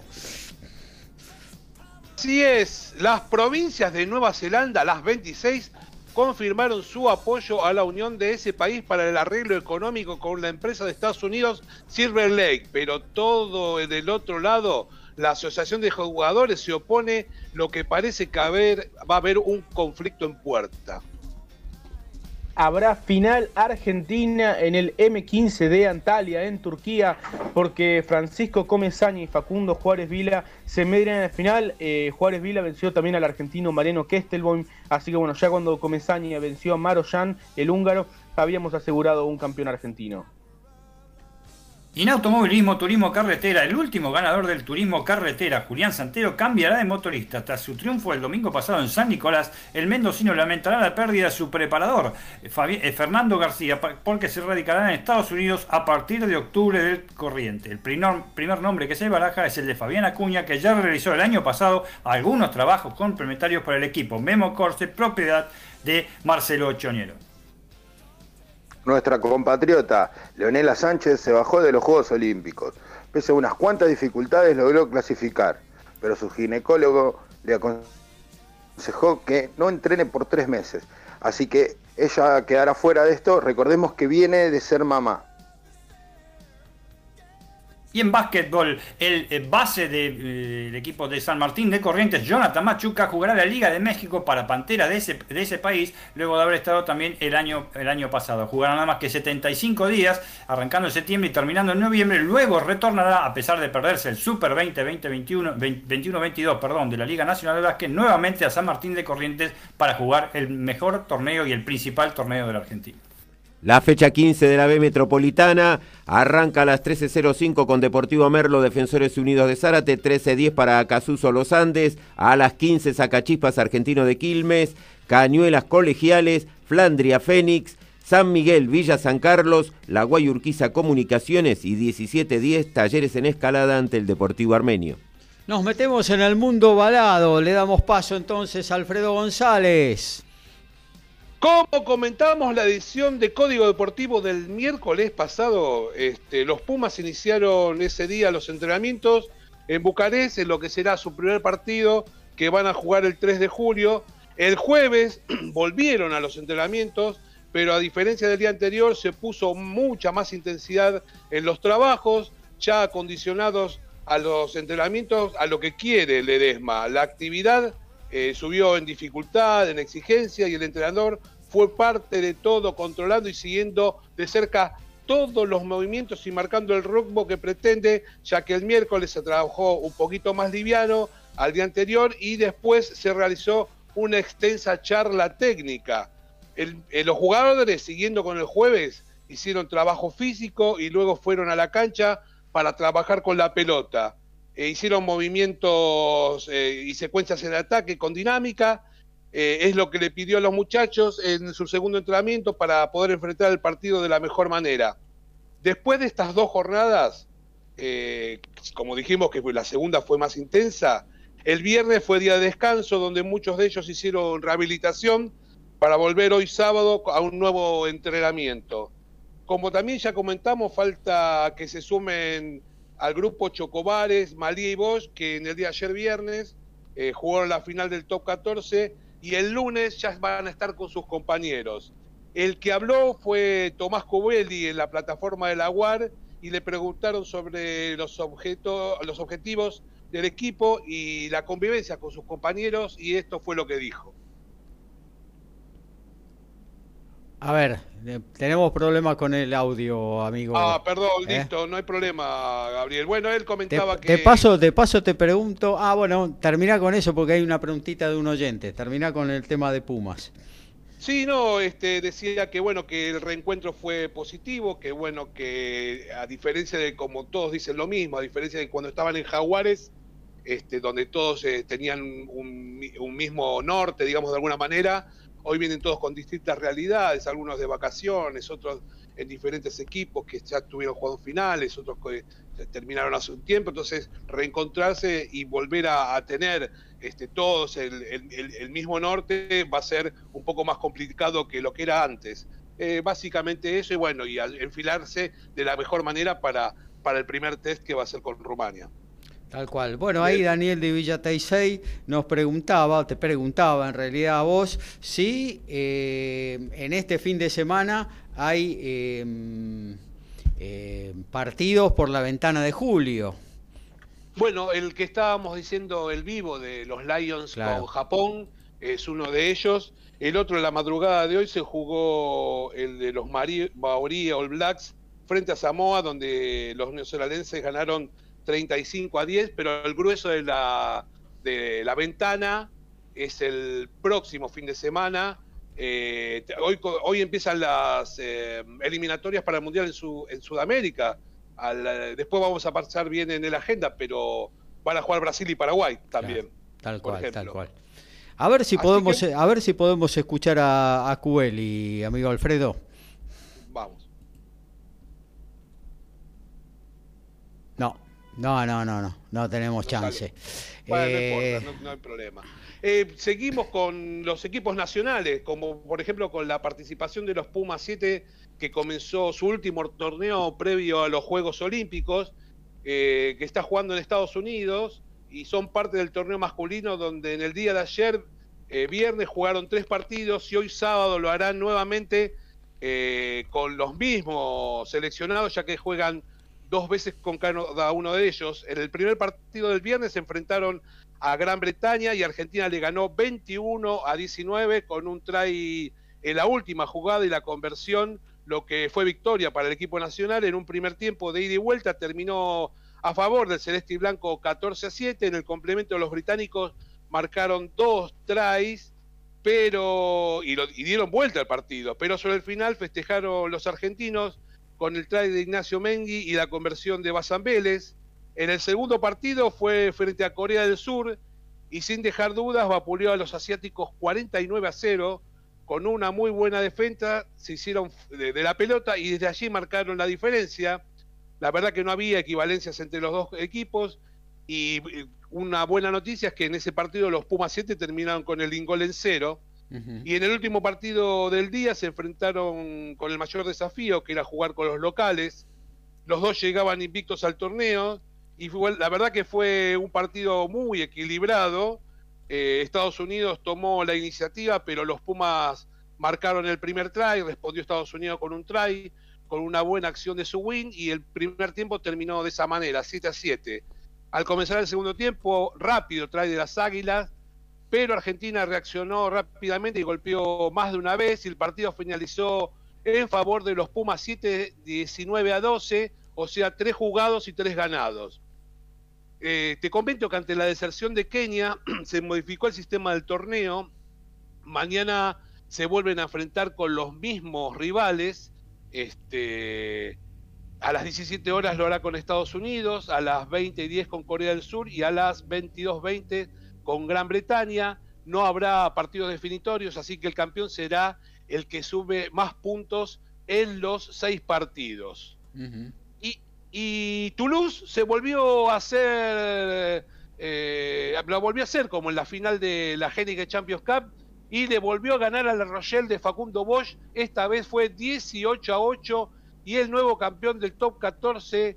Eh, ya que eh, es Toulouse, ya que fueron amplios dominadores del juego, supieron aprovechar las situaciones y en un enorme partido se consagró eh, merecidamente, logrando el doblete que estaban buscando y los argentinos volvieron a, festejar. Ellos son, como sabemos, Juan Cruz Maldías y Chocobares, que ambos llegaron como Joker Medical y fueron titulares en la final en una temporada inolvidable para Toulouse un reconocimiento importante para los dos jugadores, porque haber llegado de esa manera y hoy ser titulares, la verdad que es una muy buena noticia.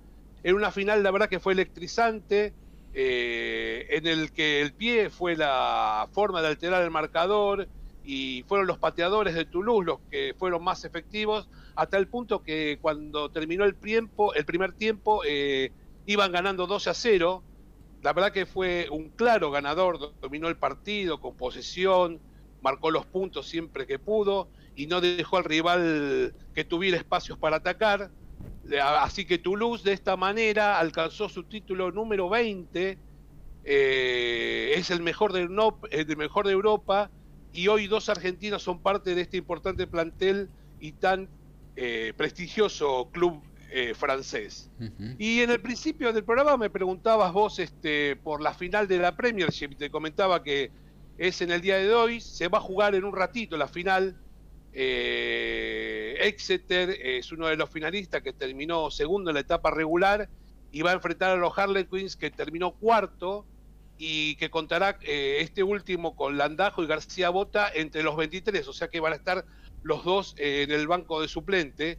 La semana pasada dieron el batacazo al dejar afuera a Bristol, que eh, era, fue el primero en la etapa regular y había marchado este, con gran solvencia durante todo el torneo.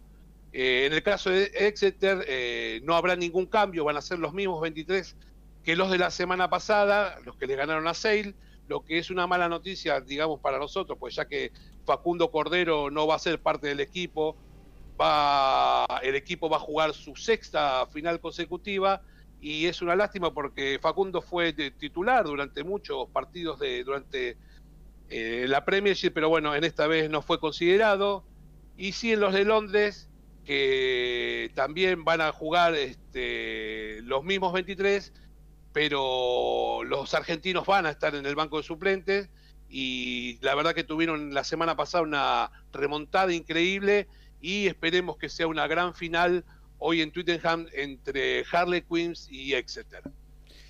Muy bien, todo el rugby en la voz de Alfredo González. Actualizamos tenis y también rugby para irnos luego a encontrar con el noble deporte de los puños, Lautaro. Sí, Daniel Medvedev se coronó campeón en Mallorca, primer título en césped para el número 2 del mundo, fue 6-4, 6-2 sobre Sam Querrey.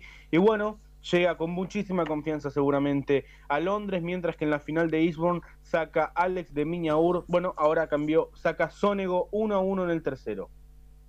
14 minutos del segundo tiempo, ahora los Lions le ganan a Japón 28 a 0. Todos los deportes. En un solo programa. Código Deportivo.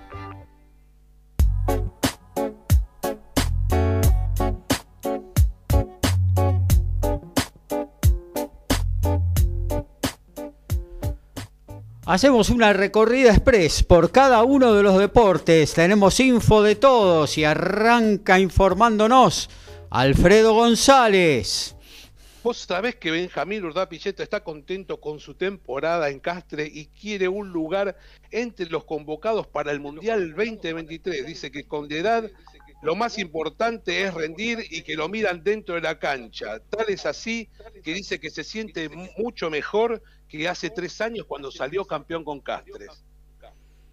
La ex número uno del mundo, Angelique Kerber, se coronó campeona en el WTA 250 de Bad Homburg, derrotando por 6-3-6-2 a la chica Caterina Sina. Dani. Hola, ¿sí me escuchan? Sí, perfecto, adelante, por favor. sí, sí, no, no tenía retorno. Por Sí, eso. tranquilo, Bueno, tranquilo. Estamos hablando de TCR South America, se va a desarrollar la primera fecha mañana en el circuito de Interlagos. Buen ensayo de el argentino eh, Chorne, el argentino Ayrton Chorne, el, chico de Verazategui, de 17 años nada más, estuvo en la quinta posición en el último de los ensayos en el circuito de Interlagos y en la sexta posición estuvo el eh, Juan Manuel Zapac, el hombre de Tigre. Mañana, Marios Casares, invicto mexicano, irá por el título supermediano de la AMB contra otro invicto, el cubano David Morrell Jr. El cubano es el titular y expondrá su cetro a 12 asaltos en la ciudad de Minneapolis. Y en básquetbol lo habíamos adelantado algo, pero lo confirmamos a través del presidente de la franquicia de, Los Ángeles, Los Ángeles Clippers, Kevin Leonard, descartado para el cuarto partido que tendrá que ser en el día de hoy entre Los Ángeles Clippers y los este, eh, Phoenix Suns. Marcos Morris, que es también el base del equipo de Los Ángeles- eh, Clippers, tiene problemas en el menisco, aunque no está descartado para el, para el partido de hoy. Muchos problemas para los Clippers. Y por la apertura fecha 8 en Uruguay, hoy desde las 15 Fénix recibe a River, 18 horas para Peñarol Villa Española, mañana a las 12 Boston River Liverpool, 15 horas para Rentistas Nacional, el lunes a las 15 Plaza Colonia Cerro Largo, 17.15 City Torque Deportivo Maldonado y el martes ponen fin a esta fecha 8, 15 horas para Sudamérica Progreso, 17.15 Wander Cerrito. Muy bien, ahora sí nos metemos con el boxeo. Hay muy buenas veladas para ver esta noche, mañana, y de eso nos va a informar con todos los detalles el señor Ricardo Beisa. Bueno, Gaby, sí, vos lo dijiste, hubo boxeo anoche, va a haber hoy, durante todo el día, y mañana, bueno, como lo acabo de anunciar en el Noti Deporte, va a pelear Mario Casares, que, bueno, viene de ganarle a, a como es Julio César Chávez Jr., así que eh, va a tener una, una buena oportunidad ante un disval durísimo, difícil y no sé hasta qué punto puede llegar a ganar el, el mexicano.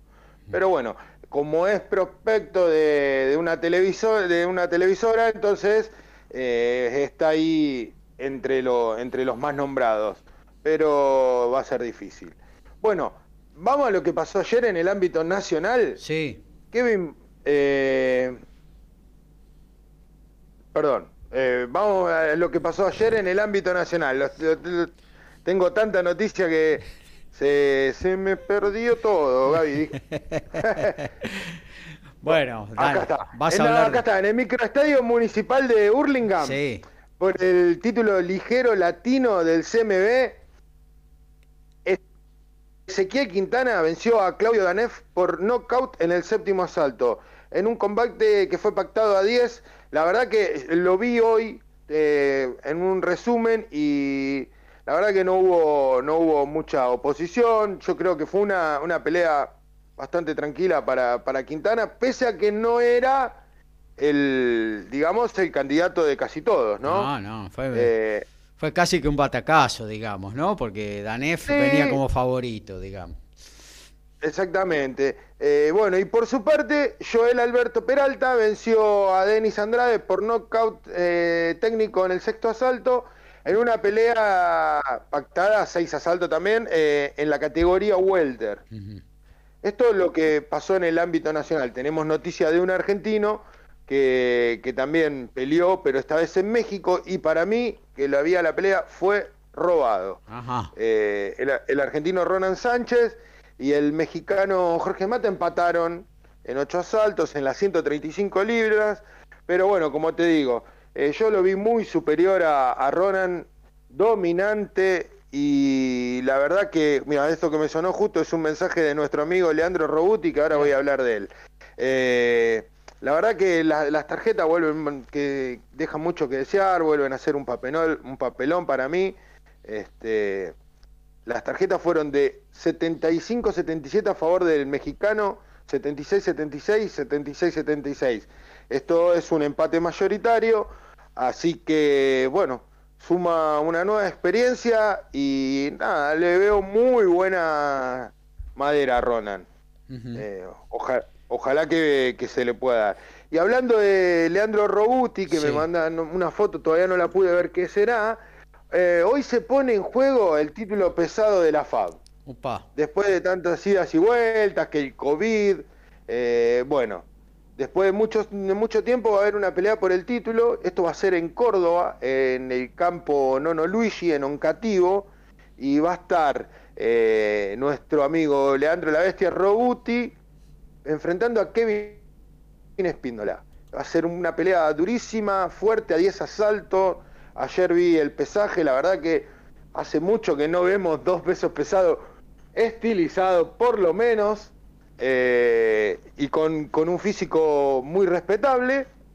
Y ahí te voy a meter la, la perlita, que es que también va a estar Florencia la Pimienta Villalba, Ajá. que es mi polla, Ah, eh, que tiene sí, una pelea ganada, eh, ninguna perdida, y va a enfrentar a una debutante, Diana Loyola, que por lo que estuve averiguando, le va a dar una pelea bastante importante.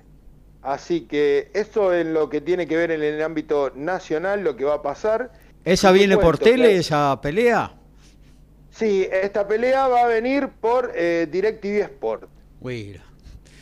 Eh, pero bueno, yo tengo un link, como me suele pasar, viste, me llegan esas cositas Sí. y te lo voy a pasar para que lo pueda ver por el celular, aunque sea como voy a hacer yo. Y después, bueno, voy a tener grabando. eh, la verdad que no sé hoy a quién voy a grabar y a quién voy a ver en vivo. Ojalá que pueda ver que haya una diferencia de, de, de horario, ¿no? Pero bueno. A la tarde, Gaby, Sí, va a pelear Javier la Bestia Maciel. Sí. Esto va a ser en Alemania, en el Sport Arena de Bruchal. Eh, va a enfrentar a un local que es invicto en 13 peleas, que se llama Slawa Spomer. Y esto va a ser transmitido por YouTube a las 15 horas. Y bueno, vamos a meternos en lo que eh, en lo que viene, en el plato fuerte de lo que va a ser esta noche. Eh, esta noche vamos a tener boxeo por todos lados. Teis Sport Una cosita. Kevin Muñoz. Una Sí, cosita, Ricardo de Liniers dice muy buen programa con mucha info y no solo de fútbol.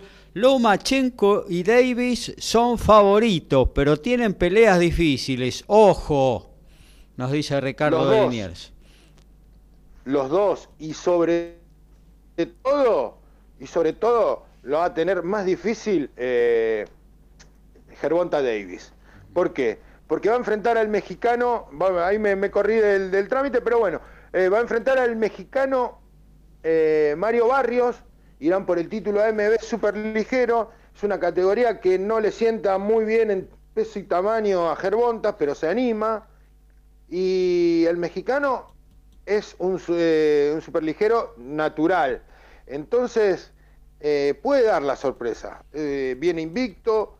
Eh, y previo a esto va a haber un peleón también que para mí va a ser muy buena, que va a ser Erickson Lubin frente a Jason Rosario. Mm. Eh, irán por el título plata del CMB de los Super Walter. Pero volviendo al tema, muchos analistas dicen que el Azteca puede llegar a dar la sorpresa hoy frente a Gervonta Davis, el protegido de Floyd Mayweather. Floyd Mayweather, Con, de- respec- de tu amigo. con respecto, esto, esto va a ser en la ciudad de Atlanta, sin, eh, así que, bueno, con respecto a lo de Basil Lomachenko, que Sí. también lo nombraron, vuelve hoy después de ocho meses de aquella pelea donde pierde los títulos ante Teófimo López. Eh, su rival será el japonés Masasoshi Nakatami, bastante fácil hoy, lo hice rapidito, en 135 libras. Y en la cartelera va a haber un argentino, Gaby. Ajá. Va a ser Jonathan Godoy, que va a enfrentar al norteamericano de Michelle Harris. Eh, esta pelea no va a ser transmitida por Space, como la velada, sino que va a haber que seguirla por, por eh, internet. Pero hay, hay links eh, que ya están dando vuelta donde se va a poder ver la pelea de- del argentino.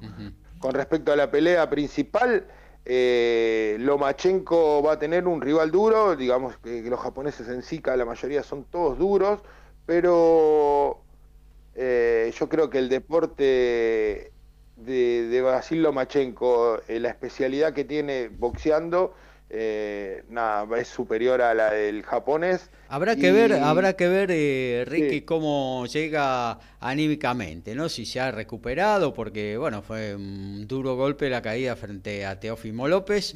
Eh, si se ha reciclado en ese aspecto, creo que es claramente favorito. Eh, sin descuidar eh, a Nakatami que trae un récord con muchos knockouts también, ¿no?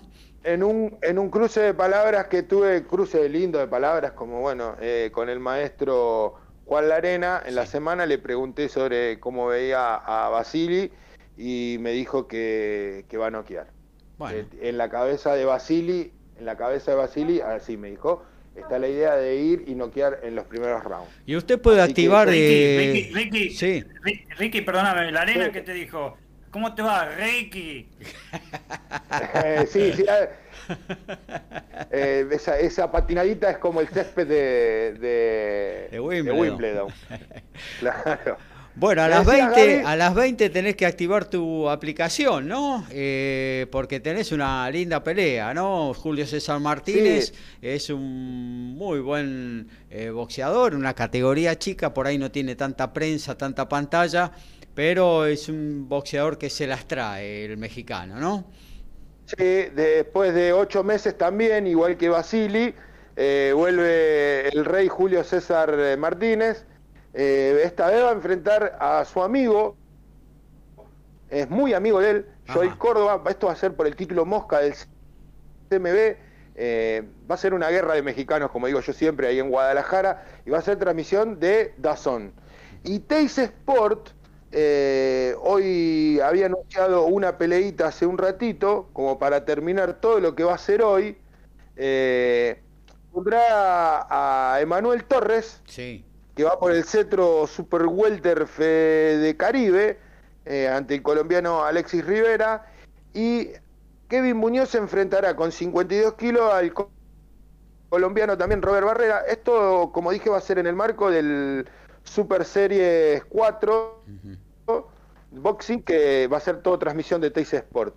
Así que vamos a ir recordando a la tarde Maciel, que va a pelear en Alemania, a la noche, a la tarde noche tendríamos en Dazón lo que es la, la cartelera de Rey Martínez. Sí.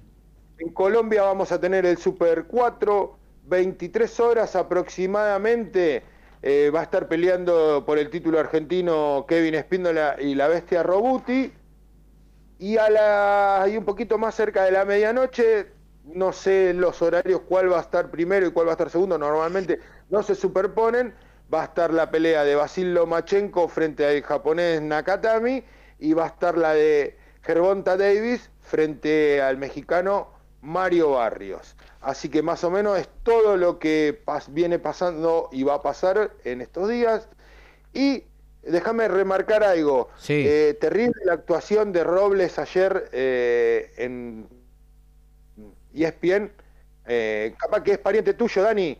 En el knockout de Medina. Se quedó tirado como cinco minutos en un golpe, en un gancho al hígado. La verdad que yo no noté que sea para tanto. Es, una, es un golpe que obviamente te caes, pero te levantás. Este chico quedó cinco minutos. ¿Quién quedó tirado? cosa- ¿Medina? No, Medina ganó, ganó por knockout.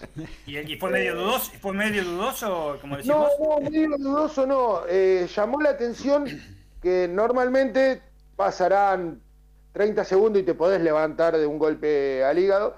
Pero este chico estuvo tirado, le ponían crema, le ponían hielo. eh, no, no, como que no se podía recuperar de golpe. Ah, Pues, no, no, pero si es, si es- si es un Medina, es Garca. No, el Medina ganó, el Medina ganó, ese el Medina ganó, quédate tranquilo, Dani. Y lo que llamaba la atención es que pudo haber habido un desgarro con el golpe. Así que la verdad que es para investigar toda esta pelea.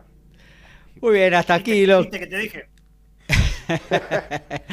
hasta aquí todo lo que tiene que ver con el boxeo. Ya nos metemos en el automovilismo con Dani Medina. Hacemos periodismo, nos encantan los deportes, lo sentimos y vivimos al tope. Somos iguales a vos, somos Código Deportivo.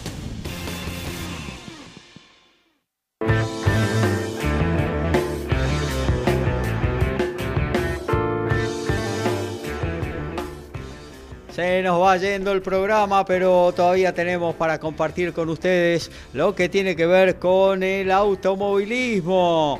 Eh, para eso nos tenemos que remitir a Daniel Medina. Antes te digo, Dani, Kevin de Devoto dice a Botas lo están tirando al bombo, lo quieren limpiar.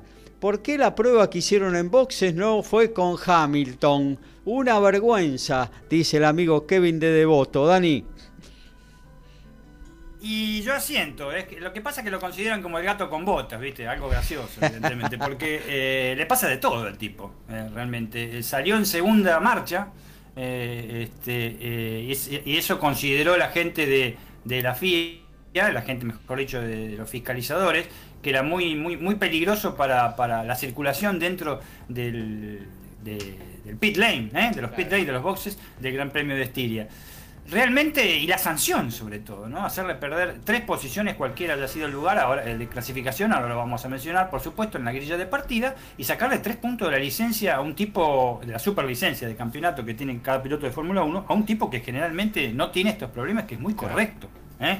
Valtteri Bottas ya ha tenido incidentes en el año, lamentablemente, eso de Russell en, eh, en Imola, que fue muy peligroso, y todos los temas de eh, del asunto de, de las des- de- desavenencias que tiene con el equipo Mercedes.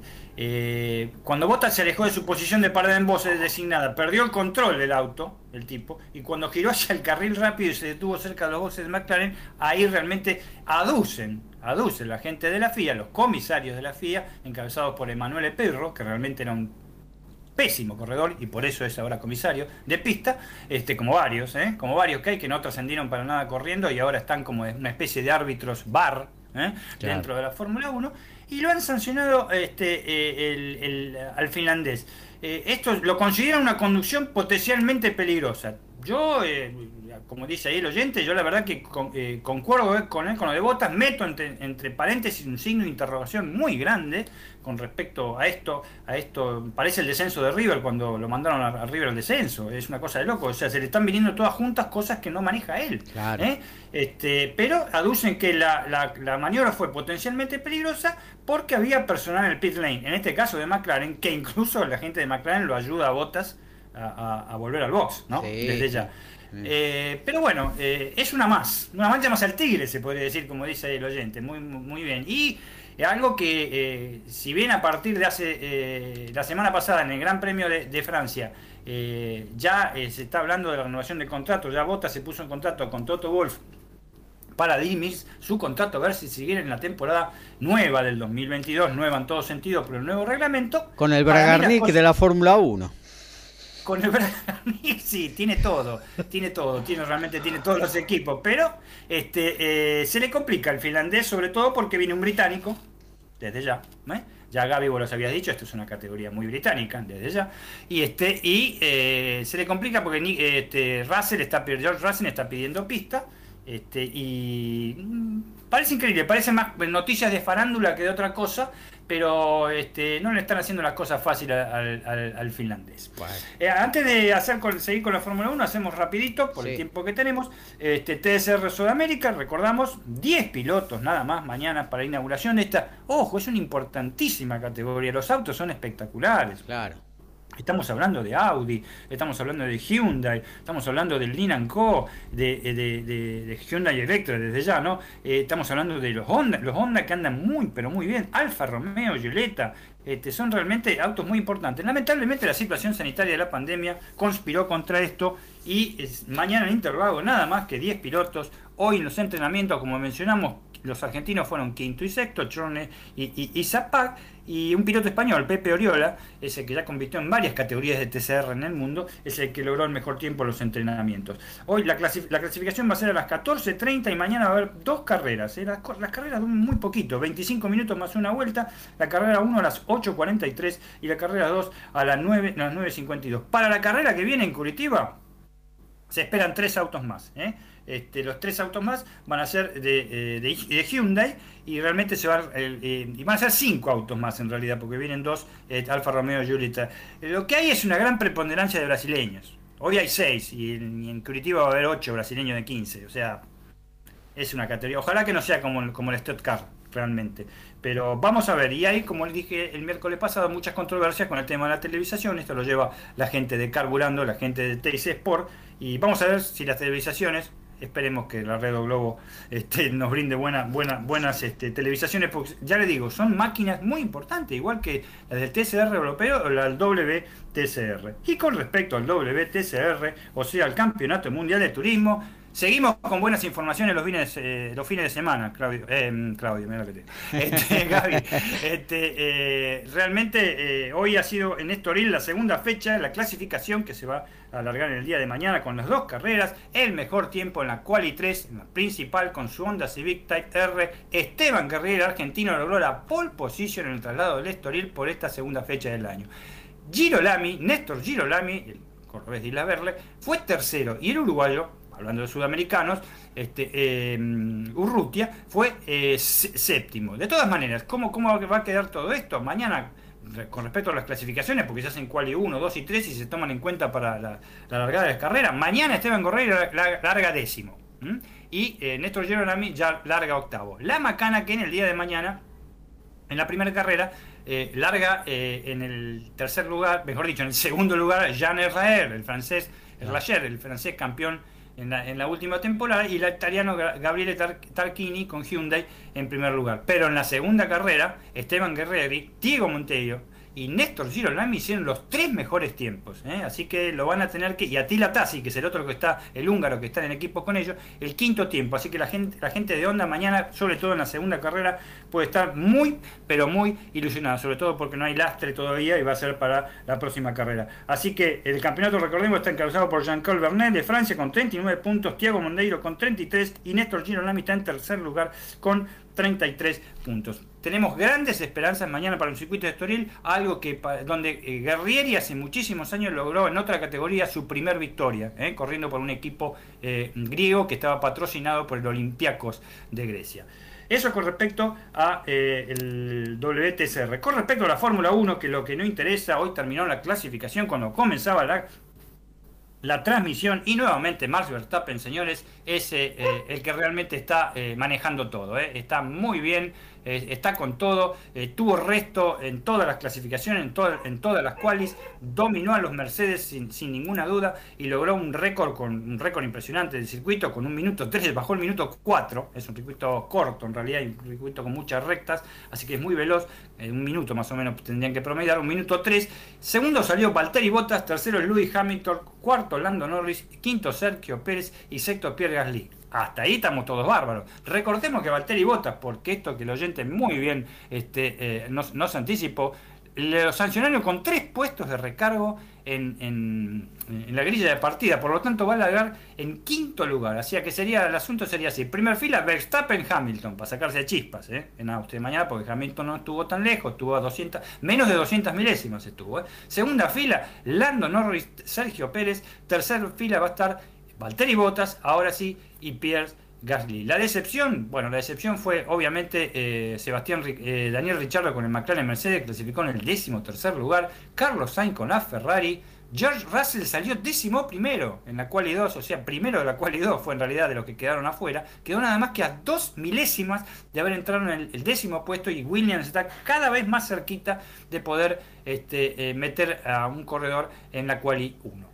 Será mañana a partir de las 10 de la mañana y tendremos esta fecha que parece que va a ser una carrera apasionante. Vamos a ver qué pasa con el tema de los neumáticos, que realmente, no voy a decir que me tienen podrido, pero me tienen podrido con los neumáticos. realmente, sí, no, es, es, ah, que pones en amarillo. que Los comentarios de Tornelo, de Chacho Álvarez, de, de Chacho Álvarez, de Chacho, de Chacho Álvarez, otra cosa. Chacho el, el mexicano, de, de, de, Juan Fosaroli, que ponga el anaranjado, que ponga el rojo, que ponga el amarillo. Bueno, ¿qué? Una caja de lápiz de Faber tienen que abrir. Mamita querida, déjense en bromar, aceleren, manejen bien, no se vayan de pista y viven un, buen, viven un buen espectáculo. Realmente creo que lo de Red Bull Racing eh, Honda de, en su circuito, en su circuito, recuerdo que este es un circuito muy caro para los argentinos en el afecto, porque acá Carlos Rectoman obtuvo eh, su segunda victoria en la, en la Fórmula 1, este, cuando el circuito era los de Rheinring, que era mucho más largo, en la campiña este, eh, austríaca, y, y, ojalá que salga una buena carrera. Y la última que tenemos con respecto a la Fórmula 1 es eh, Estambul. Vuelve Estambul, vuelven los Mirá. turcos. ¿Por qué? Porque el milagro de esta categoría británica, no, perdón, no dije eso, que es una categoría británica, no, está mal lo que digo. Permitió, porque sacaron a Turquía de la zona roja, por algo Turquía jugó la Eurocopa, desde ya, ¿no? Este, sacaron de la zona roja y vuelve el Gran Premio de Estambul, ¿eh? en, el Estambul en el Istanbul Park, a reemplazar al el de Marina Bay. No se sabe todavía la fecha. Si es 30 de octubre, que era lo que previamente tenía asignado Estambul, o va a ser a fin de año, a fin de año, en diciembre o en noviembre, que era cuando le, le, tendría que haber tocado al circuito de Singapur. Ahora todos pueden ir tranquilamente a Turquía, pueden volver después a sus respectivos países, no hacen cuarentena, no hacen nada. Así que eh, así lo decidieron este, eh, las huestes de, Bernie Eccleston desde ya, ¿no? Pero así será la Fórmula 1 en lo que sigue. Vamos a ver un fin de semana muy intenso, sobre todo con el tema internacional. Muy bien, muchas gracias eh, Daniel Medina. Prepárese algo para anotar, porque se viene la agenda. Todo lo que usted puede ver a nivel deportivo, se lo ponemos en el aire en Código Deportivo 41. La asistencia mágica, el sorpaso inesperado y el try sobre el cierre. Todo está en Código Deportivo.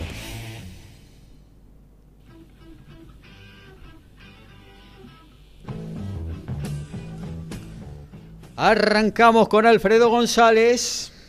Sí, Gabriel, déjame decir que a cuatro minutos de terminar el partido descontó Japón. Increíblemente el try lo hizo uno con los ojos rasgados. Kazuki. Ahora el partido está 28-10 a favor de los Lions. Unos Lions que de titulares no hubo ningún inglés. Ajá. En un ratito, 13.30, Exeter Harlequin, final de la Premiership. Lo podés ver por E ESPN 3.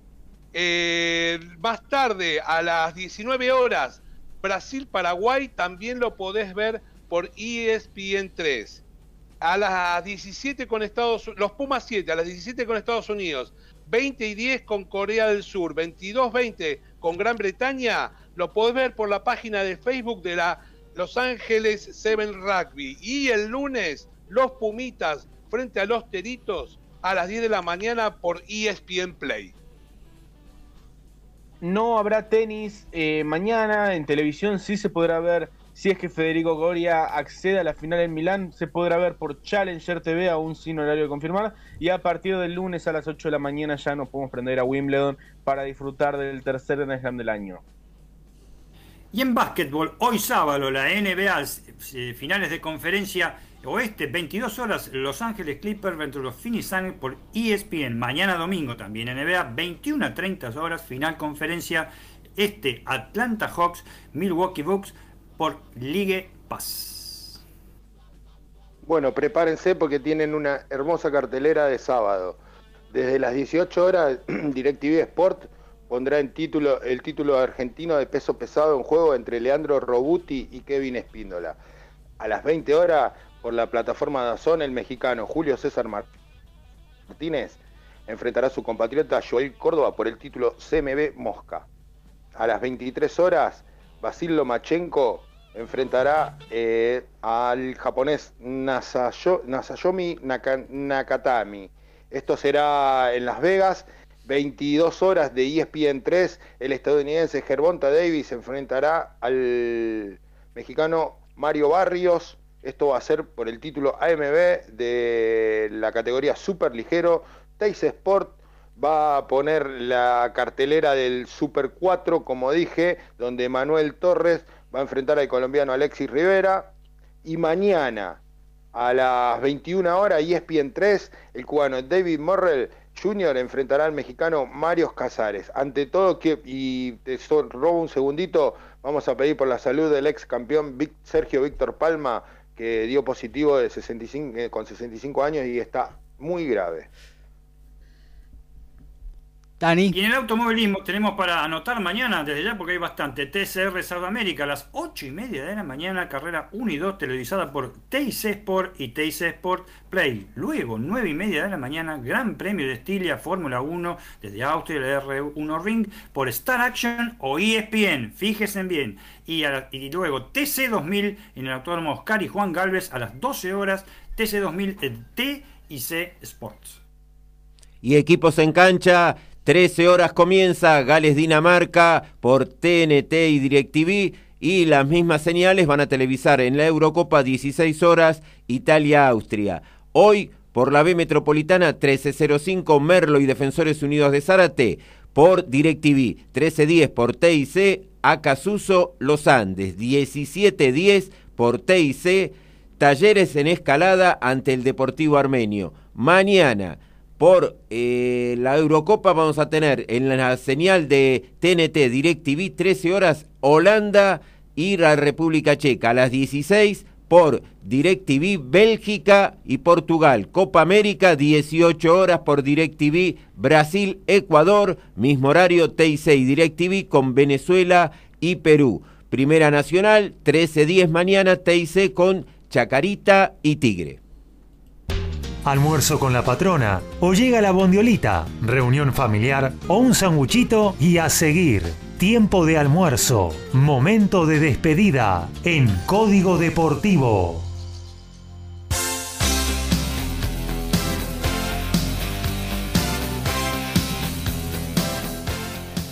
Muy bien, se nos terminó la número 41 de Código Deportivo. Eh, ya damos paso en un ratito nada más al diario de turismo, la edición de ayer comandada por eh, Francisco Simone y luego 17 horas aparece en el aire de MG Radio Macheando Radio con Caro Dovale y su gran equipo una hora con muy buena onda. Mañana desde las 12, más divertido, menos aburrido, un programa de chicos para compartir con los grandes. Y nos despedimos. ¿eh? Arrancamos con Ricardo Beisa. El saludo de siempre. El miércoles nos reencontramos. Ricky. Bueno, Gaby, el miércoles nos encontramos. Estoy hablando justamente en este momento con Jeremías Ponce, así que para el miércoles tenemos la nota. Un saludo a todos y que tengan un buen fin de semana. Muchas gracias, Ricky. Alfredo González, hasta la próxima. Gracias. Hasta la próxima, muchachos, audiencia. Y no saben con la alegría que hago este programa. Yo creo que esto le transmitimos al, oyente y seguramente la pasa muy bien como nosotros. Sí, sí, no, no me cabe ninguna duda. Daniel Medino, un abrazo. Gracias por estar. Abrazo para todos chicos, abrazo para la audiencia, llovina mm, chiquita en los polvorines y fíjense bien porque les hablé del WTCR, fíjense bien por Fox Sport porque no anuncian, pero puede ser que den la televisación a partir de las 8 de la, de la mañana en el día de mañana. Muy bien, Lautaro Miranda, un abrazo, gracias por estar también. Un abrazo Gabriel, gracias a vos, a los compañeros que también se suman con las preguntas en la columna y a todos los oyentes, lógicamente. Buen fin de semana para todos. Igualmente, Horacio. Será hasta el miércoles y vamos a tener ya todo listo para las semifinales que vamos a palpitar para el, próximo fin de semana, ya el viernes 2 y sábado 3 con las semifinales de Copa América. Esperemos que esté Argentina y bueno, a ver cómo, cómo queda todo también el tema de la Eurocopa, que va a estar en el apasionante desarrollo que va a tener desde hoy hasta el próximo martes. Muy bien, muchas gracias Horacio Bocchio. Eh, nos reencontramos entonces por nuestra parte el próximo miércoles 22 horas aquí, obviamente en MG Radio. Que tengan un gran fin de semana todos. Abrazo, gracias por estar. Chau.